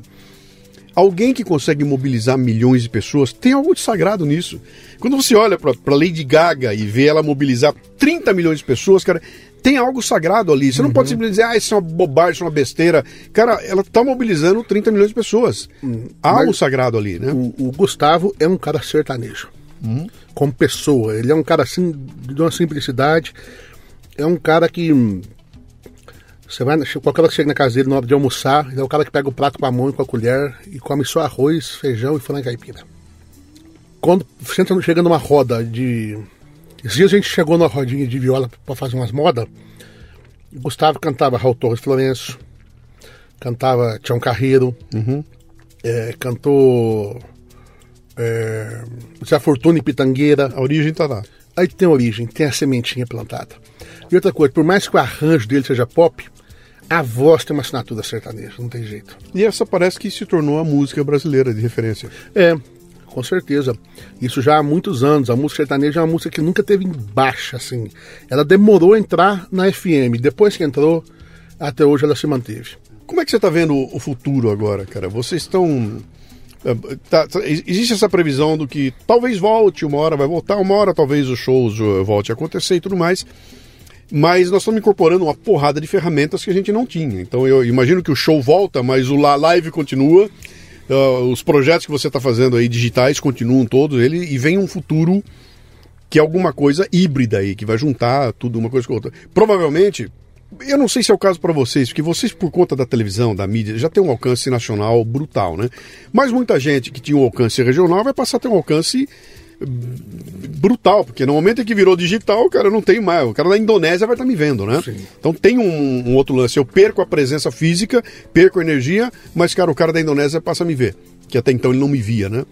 Eh, como é que você está enxergando aí? Vocês estão se preparando para isso? Estão imaginando que, que vão precisar de uma estrutura diferente? Vocês estão se equipando de alguma outra forma? O que que... Eu penso que- Vender o ônibus? O que, que vocês fizeram? Eu penso que a gente, mais do que nunca, porque, pensa bem, quanto mais tempo de carreira tem um artista, mais longe ele está da internet. Certo. Quem está mais perto da- internet, quem começou agora já começou nesse mundo, né? Então a gente está buscando formas de adaptação. É, por exemplo, trabalhar com escritório, como eu trabalhava cheio de gente, é, isso para mim está descartado. É uma briga que hoje eu tenho com meu irmão, porque ele ainda pensa um pouco que tem que ter. É, eu tenho, é, por exemplo, eu já, hoje eu já acho que dis- é, reu- marcar reunião é uma perda de tempo poder. Sim. Vamos sentar para reunir, aí desfoca, começa um assunto que não tem nada a ver. Então eu já não participo mais de reunião nenhuma presencialmente. Eu acho que está tudo com decisões rápidas. Qual que é o nosso problema hoje? É isso? Então é sim ou não? Quem que é? É isso, vamos resolver. E digitalizar 100%, ficar só com o essencial, né? Hoje a gente precisa de um comercial ainda, porque o tete a tete, o negócio, ligar para as pessoas, tem que ter alguém que faça isso. Vocês têm uma ação proativa para vender o negócio de vocês? Temos. Porque eu imaginei que quando chegasse no nível que vocês estão, cara, o telefone toca sozinho. Não, o show sim. Show o telefone toca. Mas é, publicidade, você ainda precisa estar mexendo um pouquinho. Tá. Tá cavando isso aí, né? Mas confesso que não é tão difícil. É, é um mercado que sorri pra gente. É por aquilo que a gente falou, né, cara? Vocês estão, vocês estão no topo de uma onda que, que economicamente ela é muito atraente, né? Para É qualquer marca, qualquer marca que quiser que ver que estar perto de vocês lá. Sim, sem Cara, que, que- Mas a mudança, você falou do ônibus, por exemplo, né? Nosso ônibus está parado há mais de um ano tal. Eu não sei se vamos voltar a rodar com ele. Talvez os shows voltem com uma equipe reduzida. Né? A gente viajava em 30 pessoas. É, chegava na cidade, mais uma porção de pessoas contratadas no local. Então, Mas, acho- o, que que, o que que muda nos 30, cara? Você vai mudar o- a quantidade de músicos na banda? isso é um mínimo, né? O músico não é a parte pior. É um esquema todo de cenário muito grande, Tá. de iluminação muito grande, de tecnologia, porque o seu colega fazia isso. Então, se o seu colega ia numa feira de exposição na sexta e apresentava um espetáculo com fogos, com puta luz, com tecnologia, você não podia vir no sábado e fazer menor. Então, essa era. né? Você tinha que apresentar um espetáculo também. Cara, eu fui diretor de marketing de indústria de autopeças, né? E a gente participava das feiras, salão do automóvel, a, feira de autopeças e tudo mais. E acontecia exatamente isso, né? O concorrente chegava numa feira e comprava um stand de 350 metros e fazia um puta stand. E a gente chegava do lado dele com um stand de 250 pequenininho. Pô, não pode, porra. Na próxima feira, o nosso stand tinha 450 e tinha mais brilho que o dele. Aí ele olhava e falava, cara, não pode. Na outra feira, o dele tinha 500 metros. Então chegou num momento, cara, que nós olhamos pro outro e falamos, bicho, olha que nós, nós criamos um monstro. Nós criamos um Exatamente. negócio tão grande que não tem mais como entrar numa feira dessa aqui sem largar um milhão de cara, porque eu vou ter que. Eu, agora eu tenho que comprar 500 metros quadrados. Eu não preciso disso, cara. Com eu certeza. era feliz com 250. E o que empurrou foi um empurrando o outro. E aí ó, implodiu a feira, né? Chegou no momento que ela ficou tão cara que não podia mais é, Era inviável. é, é, é, fazer acontecer. Mas no, dentro do nosso mercado, assim não, não, não era tão agressivo, né? A gente fazia não pensando no colega, fazia pensando no público, quem estava vendo. A gente queria apresentar um bom espetáculo. E sempre com o princípio seguinte, eu pensava, falava assim com meu irmão, ó, nós temos que ter um princípio assim, que se acabar o som, acabar a luz, a gente dá conta de pegar o violão, descer, fazer uma roda e cantar E dava. começa daí, E- né? E legal. já aconteceu várias vezes, né? De acontecer de acabar a luz em festa de exposição com 30, 20, 30 mil pessoas, a gente segurar a onda. Nunca perder esse princípio, nunca depender da tecnologia. E, o, e dentro do mercado sertanejo, por incrível que pareça, há uma união. Eu acho que isso é uma coisa que ajuda muito o mercado a funcionar. O, mercado, o, o mundo sertanejo nunca rejeita o novo. Sempre quando chega um artista até começando, o mercado abraça, dá oportunidade, é, quer cantar junto com a gente, canta, quer ir fazer a televisão com a gente, faz. Quando você pega um festival de música sertaneja, um Vila Mix, né, um Festeja, tem lá o artista que está na crista da onda, mas também tem um mediano, e tem um que está começando, e tem um antigo. Então, você pega as lives hoje, vai fazer uma live, tem lá o cara que está estourado no momento, mas tem a dupla dos anos 80 que fez sucesso, tem um artista que ninguém conhece que está começando. Isso foi um negócio que eu senti desde que eu comecei na música sertaneja. A gente nunca foi rejeitado, sempre foi Isso, isso, é abraçado. uma, isso- isso é uma cultura desse É segmento? uma cultura do nosso meio. Não, não é, não é uma cultura de marketing do tipo, Não, não, manda não. vir porque nós precisamos de Não. sangue novo para explodir. Não, é normal. É normal. É, eu acho que é uma, uma forma inteligente de trabalhar. Porque quanto mais o cachê do meu colega subir, mais eu posso pedir no meu também. Vai virando uma referência. Sim. É, quanto mais sucesso o meu colega que é sertanejo fazer, mais abertura nós vamos ter na mídia e nos rádios também. As pessoas vão olhar para o nosso segmento. Então, eu acho que um dos segredos do sertanejo funcionar bem é esse. É sempre acolher quem está chegando. E você acha que o público, o coração do público tem espaço para todo mundo? ele, ele não tem que tem. eliminar vocês dois para substituir por Tem. uma dupla nova? Não, tem, porque é o seguinte: se você for analisar friamente, quando você vai. Você vai a gente faz uma, um evento lá para 10 mil pessoas e amanhã tem um evento, tem outro artista, as pessoas que vão é praticamente as mesmas. Sim. É o público que, que vai no show do Gustavo ou que vai no show do Fernando Sorocaba vai no nosso também. Né? Tem um grupo de fãs fanáticos que são daquele Pra cada um artista, deles, mas não- isso não é, é, o geral. Isso é, um- é pouco. Como é, que- como é que vocês trabalham essa percepção do, do teu ciclo de vida? Ah, porque tem duplas que estão aí que, que, que já passaram pelo auge do sucesso, continuam tocando, continuam aparecendo, continuam, mas já não são. Não é a meia dúzia lá que faz aqueles shows ultra eh, chamados. E, essa, e, e esse, e esse, esse grupo. Cara, se você pegar o mundo dos artistas, acho que tirando o Roberto Carlos, todo mundo passa, né? É, porque o Roberto Carlos ele teve uma particularidade que nenhum outro artista teve. O público dele envelheceu com ele. E junto, né? É. A menina que quando tinha 20 anos era tiete dele, hoje ela é uma senhora e vai no show dele É, e paga caro sim. na mesa para assistir. Sim. Ele só vai perder o sucesso quando morrer a, a É. plateia dele, né? E, e o repertório mesmo, viu? Da mesma época. E, e- e- a turma quer. E, e se não quer o- for, se não cantar o que- povo fica puto da vida. E quer a Exatamente. florzinha no final, e quer Exatamente. emoções. E, porra, e, e, por favor, cante igual o disco. Isso. Né? É isso aí, né? É, vocês chegaram a conversar a respeito disso aí, do, do ciclo de vida da, da, da dupla? Vocês chegaram a estudar isso? Chegaram a ver como é que isso funciona no mercado? Estudar não, estudar não. Tá. Mas a gente conversa muito sobre isso, sobre chegar um tempo em que a gente não precise. A gente traba faça shows, mas não dependa do show mais. Para que possa fazer coisas mais pontuais, viver um pouco, né? Uhum. Porque a verdade, o mundo artístico é como o mundo do futebol. Muita gente termina a vida mal financeiramente, precisando muito trabalhar. Então a gente pensa nisso, em ter é, um projeto de vida assim que daqui a pouco a gente não precise mais depender do show exclusivamente. Então, isso, isso do teu ponto de vista, do teu ponto de vista, do, o teu interno, né? Nós, nós vamos nos organizar para gerenciar bem o dinheiro que a gente ganha e poder lá na frente escolher Uhum. o que vai fazer. Eu me refiro ao ponto de vista do mercado dar a vocês essa atenção. Então, sabe, olha, vocês começaram, cresceram, chegaram no topo, estão lá, estão fazendo um puta sucesso e vai chegar uma hora que, por alguma razão, mundo é natural, ninguém fica no topo o tempo todo. Exatamente. Então, é desse ciclo que eu me refiro. Vocês hoje continuam no topo. Vocês estão lá. Se botar o nome dos os 10 mais do Brasil, vocês certamente estão entre os 10 mais ali, Ma- né? Mas eu acho que a gente, entrou numa fase de estabilização já.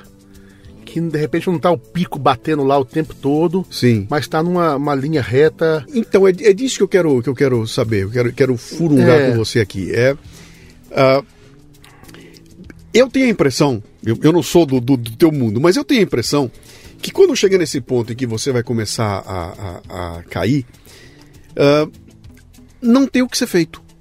Você pode, me virei, que eu refaço, pô, então, vamos fazer uma puta música. Cara, é, é, é- E parece que o mercado é que diz isso, né? Não, chegou a hora deles terminarem. Então, você pega aí, ó, o, o Caetano Veloso fizer um puta disco maravilhoso agora, não vai acontecer nada com o disco dele. Vai vender para os 14 mil caras que compram os discos dele. Ele não vai mais explodir como explodiu lá atrás. E, e não é porque o trabalho dele é ruim. É porque parece que o mercado define, não, agora é hora da novidade e deixa os veinhos pra lá. Não, não tenho nada contra eles, continua sendo legal. Vocês chegaram a pensar nisso? De, Não. de- Deixa eu melhorar essa pergunta, essa pergunta com. Vou te contar uma coisa que eu vi recente. Vou até amarrar Quando com você duas conta, eu por- comer uma coxinha, com- tá? Por favor. Ah, eu assisti um documentário, cara, foda dos bidis. Dos bidis. E os bidis são três irmãos. É que começa a carreira os três cantando moleque, vão e crescem e fazem um sucesso estrondoso. E a hora que o ciclo passa e os caras começam a cair, eles retomam, eles dão uma virada e de novo. E a hora que o negócio é destruído e começa a cair, eles dão outra virada e de novo. Então eles têm uma história de pelo menos três ciclos em que quando era para terminar, os caras voltam, e, eh, começa com aquela coisa dos bidis, fazer um sucesso tremendo, quando estava acabando, vira o disco music, e eles entram puxando a disco music com uma qualidade brutal. Quando esse negócio vai explodir, eles começam a compor para outros artistas, compõem músicas que são tudo número um, e arrebentam de sucesso, e o, e o grupo só termina quando morrem dois irmãos. Né? Ah, parece que esses caras conseguiram de alguma forma ler a queda da curva e fazer uma mudança. Se você pegar os bidis das- do segundo ciclo, eles são diferentes do primeiro ciclo. E são diferentes do terceiro ciclo, né? Continuam sendo bidis, continua sendo um grupo vocal fantástico, as músicas são maravilhosas, mas respeitando o que o mundo pedia naquele momento, né? Eles fazem uma mudança. Eu- eu- seria equivalente a dizer que você vai sair do, do sertanejo romântico para ir sertanejo metálico, sei lá que porra, que, que o mercado quer agora, né? É, vocês chegaram a pensar nisso? Chegaram a assistir isso acontecer?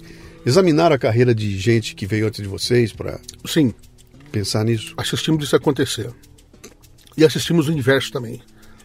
Pessoas que tinham ido no pico, voltado, estabilizado, de repente ter caído e voltar novamente. Eu não sei muito te dizer como lidar com isso. Né? Eu acho que a melhor forma de lidar com isso é você não depender muito de estar no pico. Você não precisar estar lá. Perfeito. né? Eu preciso estar no mercado. Agora, no nosso mercado funciona assim sempre que você consegue estourar uma música, estourar uma música hoje é muito difícil, porque é muita concorrência. Mas sempre que você consegue estourar uma música, o mercado te traz de volta. Isso que eu ia te perguntar. É, é, é, você falou, o cara caiu e voltou. Ele voltou porque acertou numa música. Porque acertou o repertório. E- e-. Dentro do nosso segmento é repertório. E com a pandemia, tempo de lives, não sei porquê, mas o mercado voltou para as coisas antigas. A música antiga voltou com muita força. Quem mais ganhou dinheiro nesse tempo de pandemia foram as duplas tradicionais. Duplas que faziam sucesso nos anos 90. É, não sei porquê, se isso é um saudosismo das pessoas. As pessoas não estão muito abertas para novidade. Quando você vai fazer uma live, que você canta uma música nova, você vê o, a- o feedback imediato ali. Não, canta modão, canta as antigas, canta as antigas, essa é a frase. Não sei explicar o motivo. Mas você falou de mudar o estilo. A nossa tendência agora é voltar cada vez mais Para o. o raiz. E voltando, ótimo, não, vou conseguir fazer um disco de moda de viola. Sim. Mas vou conseguir fazer um disco de guarânia, de rancheira, de polca. Sim. Cara, que interessante essa. Isso está essa- muito essa- interessante. O público virou demais para esse lado. Deixa eu voltar agora para os bidis. Eu, não- evidentemente que a, a tua história de vida é você cantando com teu irmão. Você não foi cantar com outro cara para experimentar como é que é depois voltou com teu irmão. E os bidis colocaram claramente, eles contam lá na, entrevista que eles falaram, cara, irmão, tem um lance de sangue aqui que não dá para fazer com ninguém mais. É só irmão. E a gente conseguiu isso aqui porque nós somos três irmãos. A gente cresceu junto e a gente quando entra e. E, e, cara, e, você tem que assistir esse documentário. Eu Eles, eles compõem uma música na hora, cara. Vamos gravar, vamos. Entra, entra no estúdio, sentava os três, começa como é que é? É assim, assim, assado, não, não, não, tá pronta, vamos gravar. Era assim que os caras faziam, né? Ele falando, e não tinha essa de ficar pensando, não, não, cara, saía na hora. E era uma bomba atrás da outra que os caras faziam. Ele falou, a gente só consegue isso porque nós somos irmãos. É, então, como é que é isso, cara? Você cantar com o teu irmão.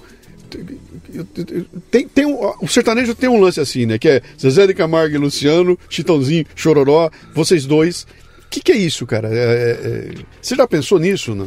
Tem essa química especial? Eu tenho certeza que tem. É porque, até porque você conviver com uma pessoa mais do que você convive com a sua, com a sua esposa. Você vive mais com o seu parceiro do que com a, do que com a sua esposa. Tem que ter algo muito forte. Né? É, muita coisa se releva por ser irmão. Sim. É, te, existe uma comunhão que, para quem não é irmão, eu acho que é mais difícil. Eu acho que é mais difícil. Também não sei te explicar porquê, mas eu enxergo dessa maneira. Isso se reflete nas músicas que vocês compõem? Vocês compõem juntos? Não, não, a gente não compõe juntos. Você não compõe? Tá. Não, eu escrevo, mas separado. A maioria das canções que são nossas, fui eu quem fiz. Quem faz a música? Eu faço a música e a melodia. Você faz a, você faz a, a, letra e a, a, letra e a melodia. A melodia você faz? Isso. Tá. Então, esse fato de. E, e nós temos um, um, um, E lá é um tripé, né? Porque tem um irmão do meio, que é o Fábio. Sim. E o Fábio, ele é um cara que. Ele acessa a minha intimidade. E ele acessa a intimidade do Fabiano numa profundidade que o Fabiano não acessa a mim nem eu a dele. Uhum. Então, assim, é um negócio muito amarrado, sabe? Eu penso assim, se tirar o Fábio do negócio, não dá certo mais. O, qual é a função do Fábio lá? O Fábio hoje é geral, empresaria. Ele, gente, ele gerencia vocês? Gerencia tá. a carreira toda. Tá. Os BDs são assim também, tá? É. Eram os três e falava, tem um deles que falou, o grupo não teria durado se não fosse esse do meio. Que é ele é que segura a ponta dos outros dois. Exatamente. Falou, tem dois geniosos e tem um que equilibra os dois ali, né? É o equilíbrio, essa, essa é a palavra que eu queria colocar. Uhum. Ele, como intermediário, gera esse equilíbrio. Uhum. Então acho que isso garantiu muita longevidade pra gente, é, solucionou muitos problemas. É, quando era uma, uma, uma coisa assim de opiniões muito divergentes, minha e do Fabiano, ele conseguia acessar os dois e chegar num consenso, sabe? Uhum. Então, pra e gente. tem outro lance, né, cara? Teu irmão não vai te trair, né, bicho? Não. Nem você vai não. trair ele. Sabe? Não, tem um lance já- de sangue aí que é. Com certeza. Tem que ser muito canalha, né? Tem que ser muito pra, canalha. Pra, pra trair o, o irmão, né? É verdade. Sim. E o melhor de tudo, trabalhar em três irmãos é bom que o dinheiro vai pra um lugar só, né? é, isso é bom. Deixa eu. Agora você falando negócio dos irmãos aí, você me, me- me tocou num assunto lá na frente, que eu quero retomar ele aqui agora, né? Que foi o fato do teu pai querer que vocês seguissem o caminho e vocês terem a fe- felicidade dele ter visto vocês em sucesso. Que ele, ele, ele viu vocês explodindo, né? Teve com a gente nos melhores momentos. Então, cara, me conta dessa. Quando é que vocês subiram no palco pra um show foda com muita gente que o velho tava lá e que ele olhou vocês no. Ele viu vocês no palco e falou: Meu Deus do céu, isso aí tá muito além do que eu podia imaginar. Cara, nós fizemos um show em 2007 ou 2008. Eu não me lembro mais. Já estourados. Já estourado. Já tava estourado. Em Jaguariúna, uma cidade aqui próxima. É, esse show, nós, nós fechamos a bilheteria uma semana antes do evento. O recorde do evento era do Creedence. A gente bateu esse recorde. Que Creedence? O- O Creedence, Creedence, A, a banda? a banda. A Creedence É, Clearwater? Isso. Nós vendemos 76 mil convites antecipados. E deu um congestionamento de Campinas até Jaguariúna. É, foi algo assim que foi muito feliz pra gente, tendo nossa família com a gente naquele momento, sabe? Poder chamar nosso pai no palco, tirar uma foto. Porque quando chegava visita em casa, que a gente era criança, era até chato às vezes, que a gente queria brincar, fazer outras coisas.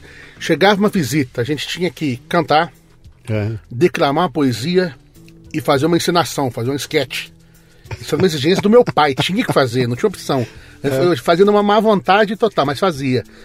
Então, de repente, imaginar meu pai olhando a gente, a criança, olhando a gente ali já para aquele público que pagou para ver um show só nosso. Sim. É, eu acho que meu pai foi um cara realizado. Meu pai é um cara que, Que imagino, morreu cara. novo, teoricamente, morreu com 64 anos. Mas ele viveu uma vida assim que uma pessoa tem que viver 120 anos para poder, como garimpeiro, acompanhando a gente. Então, a gente é muito bem resolvido e feliz com isso.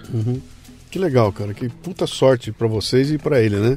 Com certeza. Me fala uma coisa, você, então, e, e quando é que você começou a diversificar teus negócios? Porque você falou que criava pônei, você tem fazenda, você Temos. comprou fazenda e tudo mais, Sim. fazenda produtiva, com produção Sim, e, sim. e tudo. Isso é um negócio pra vocês? Eu acho que isso é uma coisa, uma- um lado bom assim do sertanejo. Eu, eu vou comer uma coxinha, tá? Vou ficar à vontade. Que a maioria deles parte pro lado do, da terra, do agronegócio, é um negócio que tem menos chance de dar errado. Né? Porque a terra, por mais que você compre uma terra mal comprada hoje, se você puder segurar um pouco, ela vai se corrigir o preço. né? Então, meu irmão, ele é adepto do gado. Meu irmão é um criador de gado e é dedicado. Acho que ele dedica mais ao gado do que à música hoje. E eu parti Onde? Em Minas?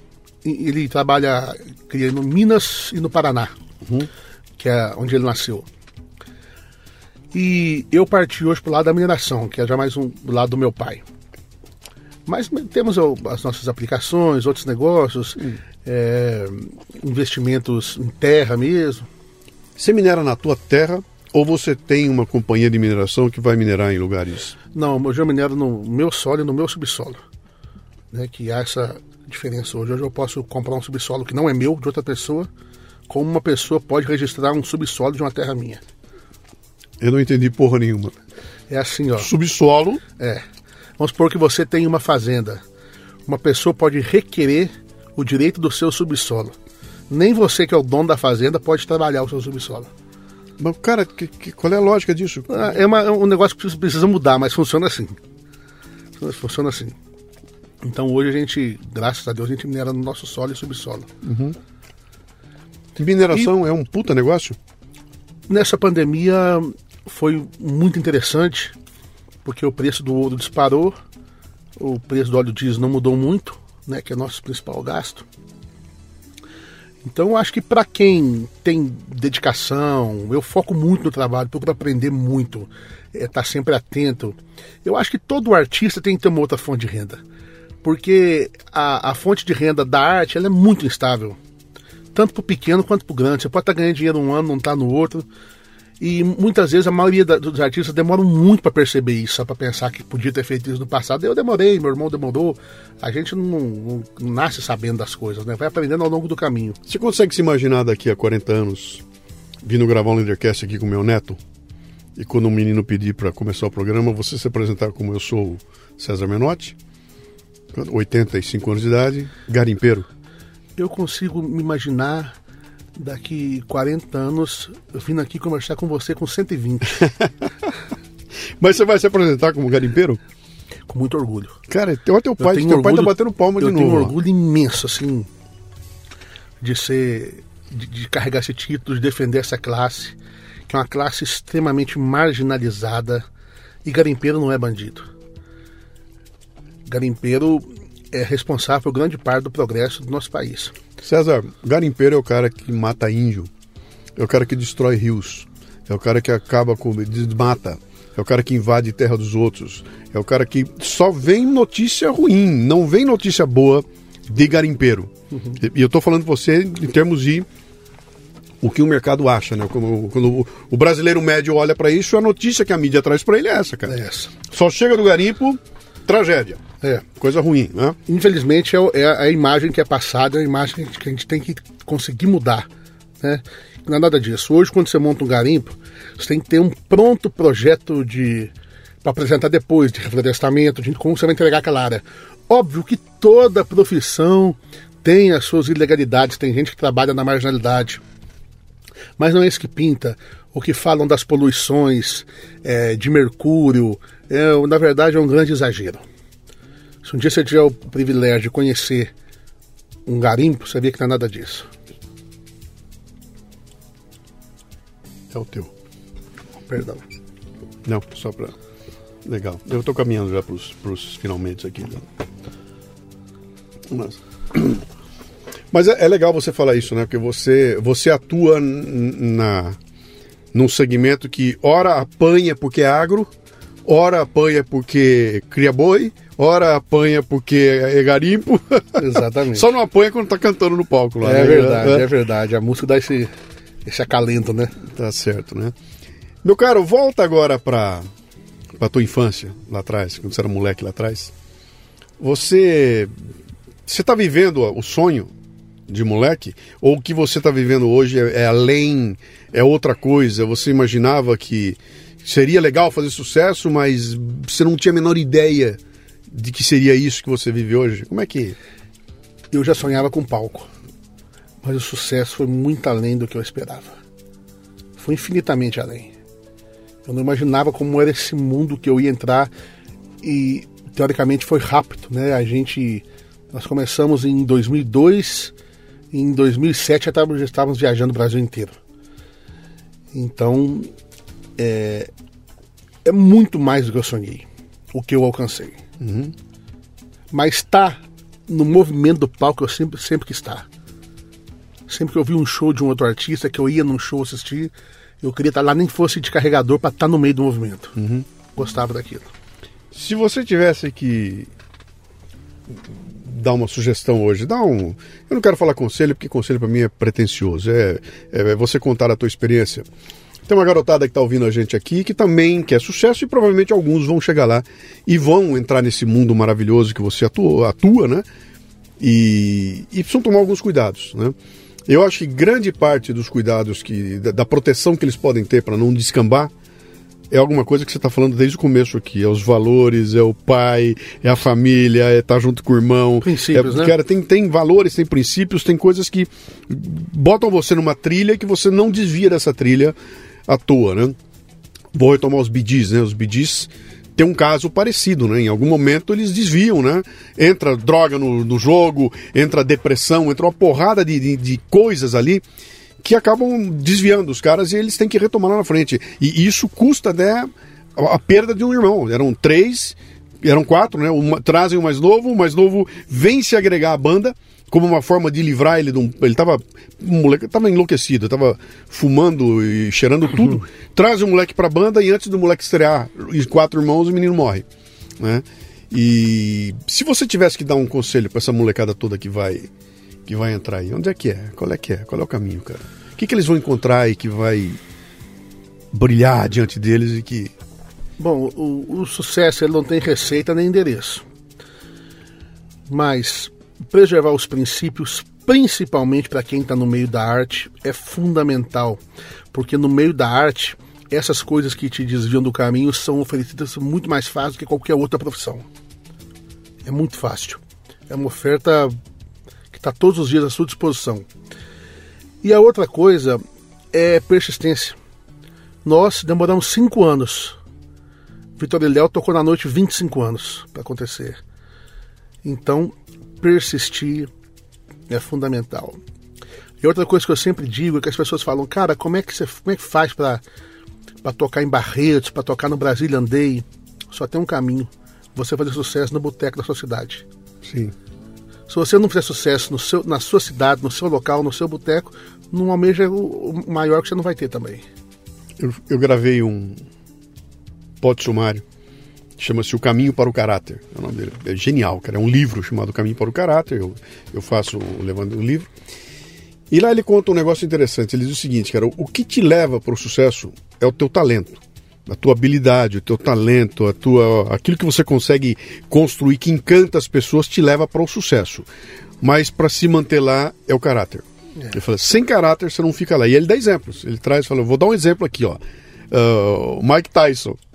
Cara, o cara vira o maior boxeador do mundo, bilionário, e chega lá em cima e com a mesma velocidade que ele chegou, ele cai. Cai a ponto de parar na cadeia, cara. Ele é preso, né, por estupro e tudo mais, e, e nunca mais consegue retomar a carreira dele. E ele dá vários exemplos, fala, cara, o que mantém você lá em cima é caráter. E eu consigo eh, imaginar que nesse meio, cara, que é um meio altamente disputado, cara, deve ter um lance de ego fudido. Cara, você tá num show, vão entrar oito atrações, uma levanta o público, se a outra não levantar, cara, vai ser uma ciumeira do caralho. Um vai querer matar o outro, aquela história. de- Imagino que seja assim. Porque tem, todo mundo que tá num palco Claro. tem, um, tem uma questão de, de ego ali, Tem. né? E, e, e o caráter nesses momentos é um negócio é, é importante. E você falou um negócio interessante que quando você fala pra mim que esse meio do sertanejo é um meio que recebe muito bem os novos e recebe os velhos e tudo mais, já tem um lance de caráter aí que me parece que fica muito claro, né? Que esse tipo de gente que está onde você está nesse segmento que tem essa raiz do interior, do interiorano, da uhum. família e tudo mais, ela já traz dentro de si um lance de caráter aí que meio que facilita. Eu imagino que em outros segmentos seja mais complicado. É, eu não, não, não conheço outros segmentos, mas o sertanejo tem muito disso. É, de uma valorização mesmo de princípios, valorização da família. Não que não tenha as loucuras de quem bebe muito ou se usa outros tipos de coisa, e loucuras. Mas é aquela coisa de ter um ninho, né? A pessoa sempre sabe pra, que, ela, tem para onde voltar em Sim. qualquer situação. Então acho que isso faz a diferença no nosso mercado hoje. O fato de você ter. Ter princípios familiares, principalmente. É isso, isso que eu queria chegar. Aquela aí. coisa de honrar pai e mãe. Isso é muito precioso para nós. Então, você está tocando num ponto que para mim aqui é crucial para entender o Brasil de hoje, para compreender o Brasil de hoje, né? Vou dar um exemplo que aconteceu anteontem. Eu ia até publicar, depois falei, cara, não vou nem publicar porque vai ser uma encheção de saco. Deixa assim. Publicaram aí um vídeo de um, um bispo, acho que lá de Natal. Tá o bispo lá, tá tendo um puto evento em Natal, aí aparece o bispo, o bispo vai lá, terminou o evento, ele tá lá todo paramentado como bispo, e vem um garoto entrevistá-lo para um blog, para não sei o que que é, né? E o garoto chega para entrevistar e Gente, estamos aqui com o Bispo. Ah, o evento assim, que era um garoto totalmente deslumbrado, uhum. num tom de voz e numa. num approach que a hora que o garoto começa a gritar, o bispo pega e fica olhando para ele. Fica olhando assim, meio sem entender o que está acontecendo. Quando o garoto termina, e eu queria saber do senhor, o que, que o senhor acha de estar aqui nesse evento? E bota o microfone. E, e o bispo pega e fala: Eu não estou gostando dessa entrevista. Vocês me tiraram para tirar sarro? Não sarro, ele não fala sarro, mas para. Uhum. Para que, que é isso aqui? Eu não, estou gostando disso, não tá bom isso aqui não. Eu não quero não. Olha, Deus os abençoe, não sei o quê. Aí fica um puta, né? Mas como é que o senhor quer que a gente fale? Não, não quero, não quero não. Aí vem o pessoal, não, mas o senhor quer fazer sozinho? Não, não, sozinho eu faço. Aí sozinho ele passa a mensagem dele uhum. e vai uhum. embora. Bom, cara, caiu o mundo. Foi de homofóbico para cima, o bispo, todo mundo detonando o bispo. Porque o garoto chega lá todo e o garoto tem um jeitão meio afeminado, não quer dizer que ele seja gay, parece que é, mas isso bastou para dizer que o bispo foi homofóbico e que, portanto, vamos cancelar esse ponto desse bispo, etc e tal, né? Eu vi aquele negócio todo, escrevi um, um, post que eu não publiquei nas redes, publiquei na confraria, porque lá eu uhum. publico, na rede eu não botei, que eu botei e falei o seguinte, cara, o garoto não entendeu onde ele estava, ele não sacou o ambiente, que era o ambiente de uma igreja. Ele não tem a menor ideia do que seja a reverência a uma autoridade, mesmo que você não reconheça, cara, é um bispo que tá lá, caralho. Claro. O bispo tem 70 anos de idade, bicho. Tem um lance ali de autoridade, tem um lance de respeito, etc. O garoto entrou como se estivesse apresentando o, o Big Brother Brasil, sabe? Ah, eu vou entrevistar aqui uma cantora e fez uma zona e criou um momento de constrangimento que o bispo olhou e falou: Cara, não tem nada a ver comigo aqui, não sou eu, né? Uh, eu estou contando essa história para você porque me parece que essa falta de compreensão desse menino né, para com esses ritos, essas coisas da sociedade, de você, cara, deixa eu respeitar o mais velho, deixa eu, cara, tudo bem, fala uma bobagem, mas, cara, o cara tem 70 anos, deixa eu entender o que está acontecendo aqui. Isso meio que desapareceu. As pessoas estão tratando as outras de qualquer jeito, né? Não tem essa coisa do respeito, cara. É. Foda-se quem falou, cara. Falam, ah, eu achei que é bobagem, eu vou para cima. Como ontem, lá na. na, na cara, o. De novo, vou me encher o saco aqui, mas caceta. O, o, o Bolsonaro vai lá na, na, na, na, na primeira sessão da, do, da, da, da Câmara com o novo presidente, e a hora que ele vai falar, começam os deputados a gritar, uh, xingar fora, uh, genocida, em voz alta, gritando e xingando o cara de genocida. Cara, era a figura do presidente da República. Não me interessa quem é que tá lá, quem é o cara. É o presidente da República, entendeu? É o bispo, caralho. Sabe? É um senhor que tá lá, cara. É, é, mas fez bobagem, tá bom, mas. E, e, me parece que se perdeu muito desse respeito. Com certeza, é. mas aí eu volto lá nos princípios de família, porque eu tinha uma aproximação com meu pai que eu não tinha com outras pessoas. Eu não falava com meu pai como eu falava com um colega meu.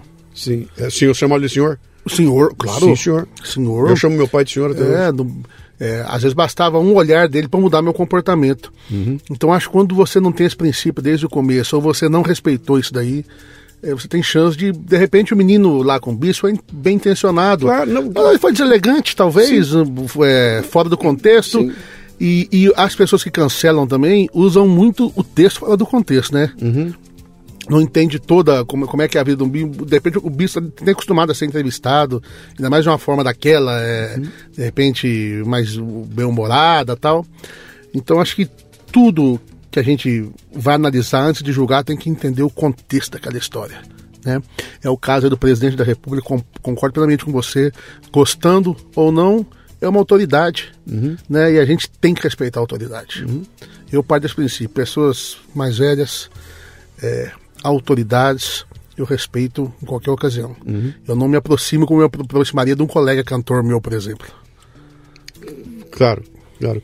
Mas então, é- é essa percepção que você está falando é uma das coisas que explica você se manter numa posição de sucesso, manter você lá em cima, porque você continua dando esse valor. Quer dizer, se você tem essa posição, eu imagino como é que você trata o, o, o teu roadie, o cara que carrega o teu equipamento. Eu imagino que ao tratá-lo, você está tratando como um cara igual, como um ser humano igual. Exatamente, Você não está exatamente. tripudiando em cima do cara, sai de Exatamente. perto. É... Isso acontece muito assim no nosso meio artístico, quando chega um artista assim veterano, uma pessoa que uma dupla mais antiga, assim, há um respeito, a gente não trata eles como um colega de agora, um colega meu de Sim. agora. Trata ele com uma certa reverência, sabe? Sim. Pô, o cara fez história, nosso ídolo, a gente ouviu as músicas do cara. Sim. É diferente.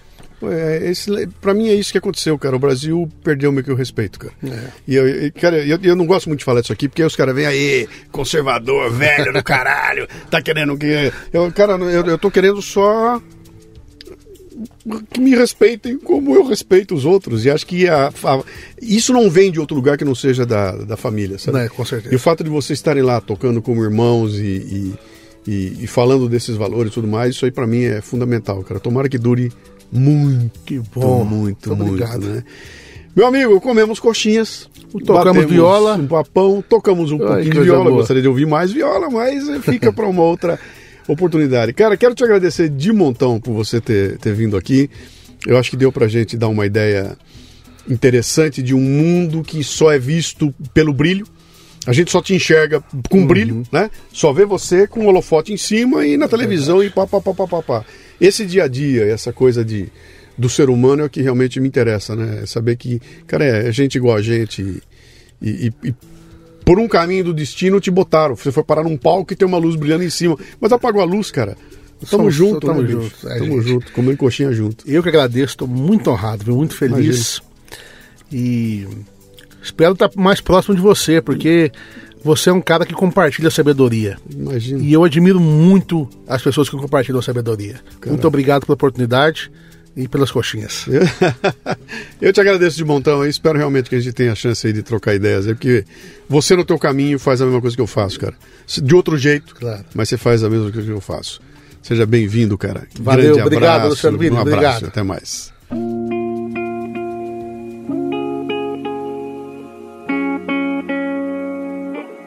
E o Itaú Cultural continua com suas programações, mesmo em tempos de pandemia. A sede fica na Avenida Paulista, mas eles têm as experiências virtuais, as entrevistas no site, arquivos diversificados, podcasts e se você entrar na área da ocupação, verá a celebração de nomes de diversas personalidades de vários estados do Brasil, com suas biografias apresentadas através de livros, contos, crônicas, charges, poemas, músicas e filmes. Dê uma olhada na agenda cultural e no acervo. Cara, é um mundo de cultura que você acessa daí, ó, do seu celular ou computador. Acesse itaucultural.org.br. Agora você tem cultura entrando por aqui, por aqui, pelos olhos e pelos ouvidos.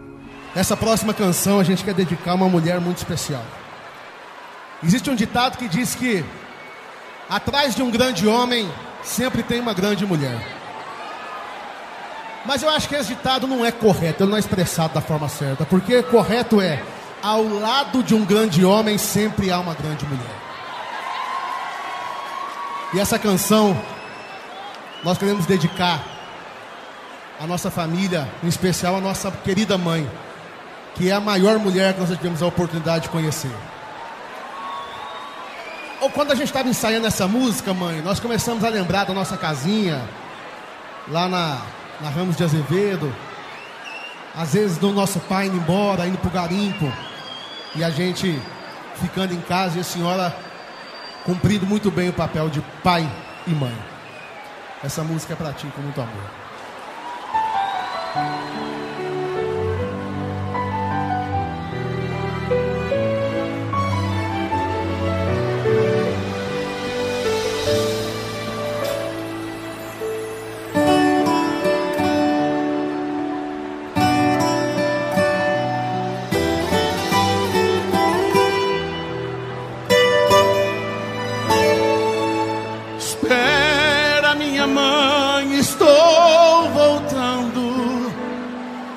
E falta faz pra mim um beijo seu. O orvalho das manhãs cobrindo as flores. E um raio de luar que era tão meu.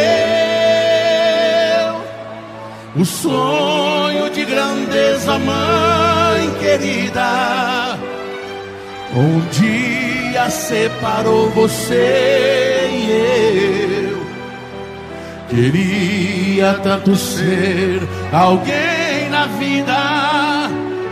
E apenas sou mais um que se perdeu. Pegue a viola e a sanfona que eu tocava.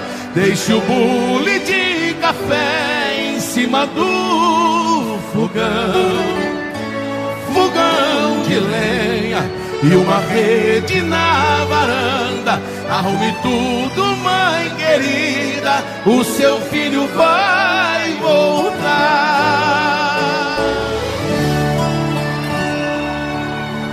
Pois então, cara, eu me sinto um privilegiado quando consigo me encontrar com pessoas simples, movidas por valores e que conseguem impactar outras pessoas.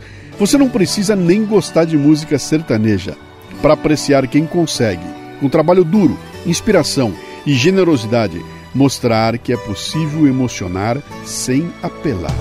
Mãe, eu lembro tanto a nossa casa. É assim, ó, com César Menotti e Fabiano, interpretando Fogão de Lenha de Carlos Cola, Maurício Duboc e Chororó, que vamos saindo inspirados. E. O Café Brasil é produzido por quatro pessoas, eu, Luciano Pires na direção e apresentação, Lala Moreira na técnica, Cissa Camargo na produção e, é claro, você aí completando o ciclo. O conteúdo do Café Brasil pode chegar ao vivo em sua empresa através de minhas palestras. Acesse lucianopires.com.br e vamos com um cafezinho ao vivo. De onde veio esse programa tem muito mais, especialmente para quem assina o Café Brasil Premium.com.br. A nossa Netflix do conhecimento. Cara, vai lá. Tem muito material. Tem gente de primeira linha, tem um grupo no Telegram que é uma delícia trocando ideias. Se você acessar confraria.café, vai conhecer todos os planos, cara. E o plano mais em conta, cara, custa o preço de duas latinhas de cerveja quente na balada por mês. E se você assinar ainda a versão anual, custa mais barato do que uma lata de cerveja quente na balada por mês. E sabe o que, é que nós estamos dando? Conhecimento. Vem com a gente.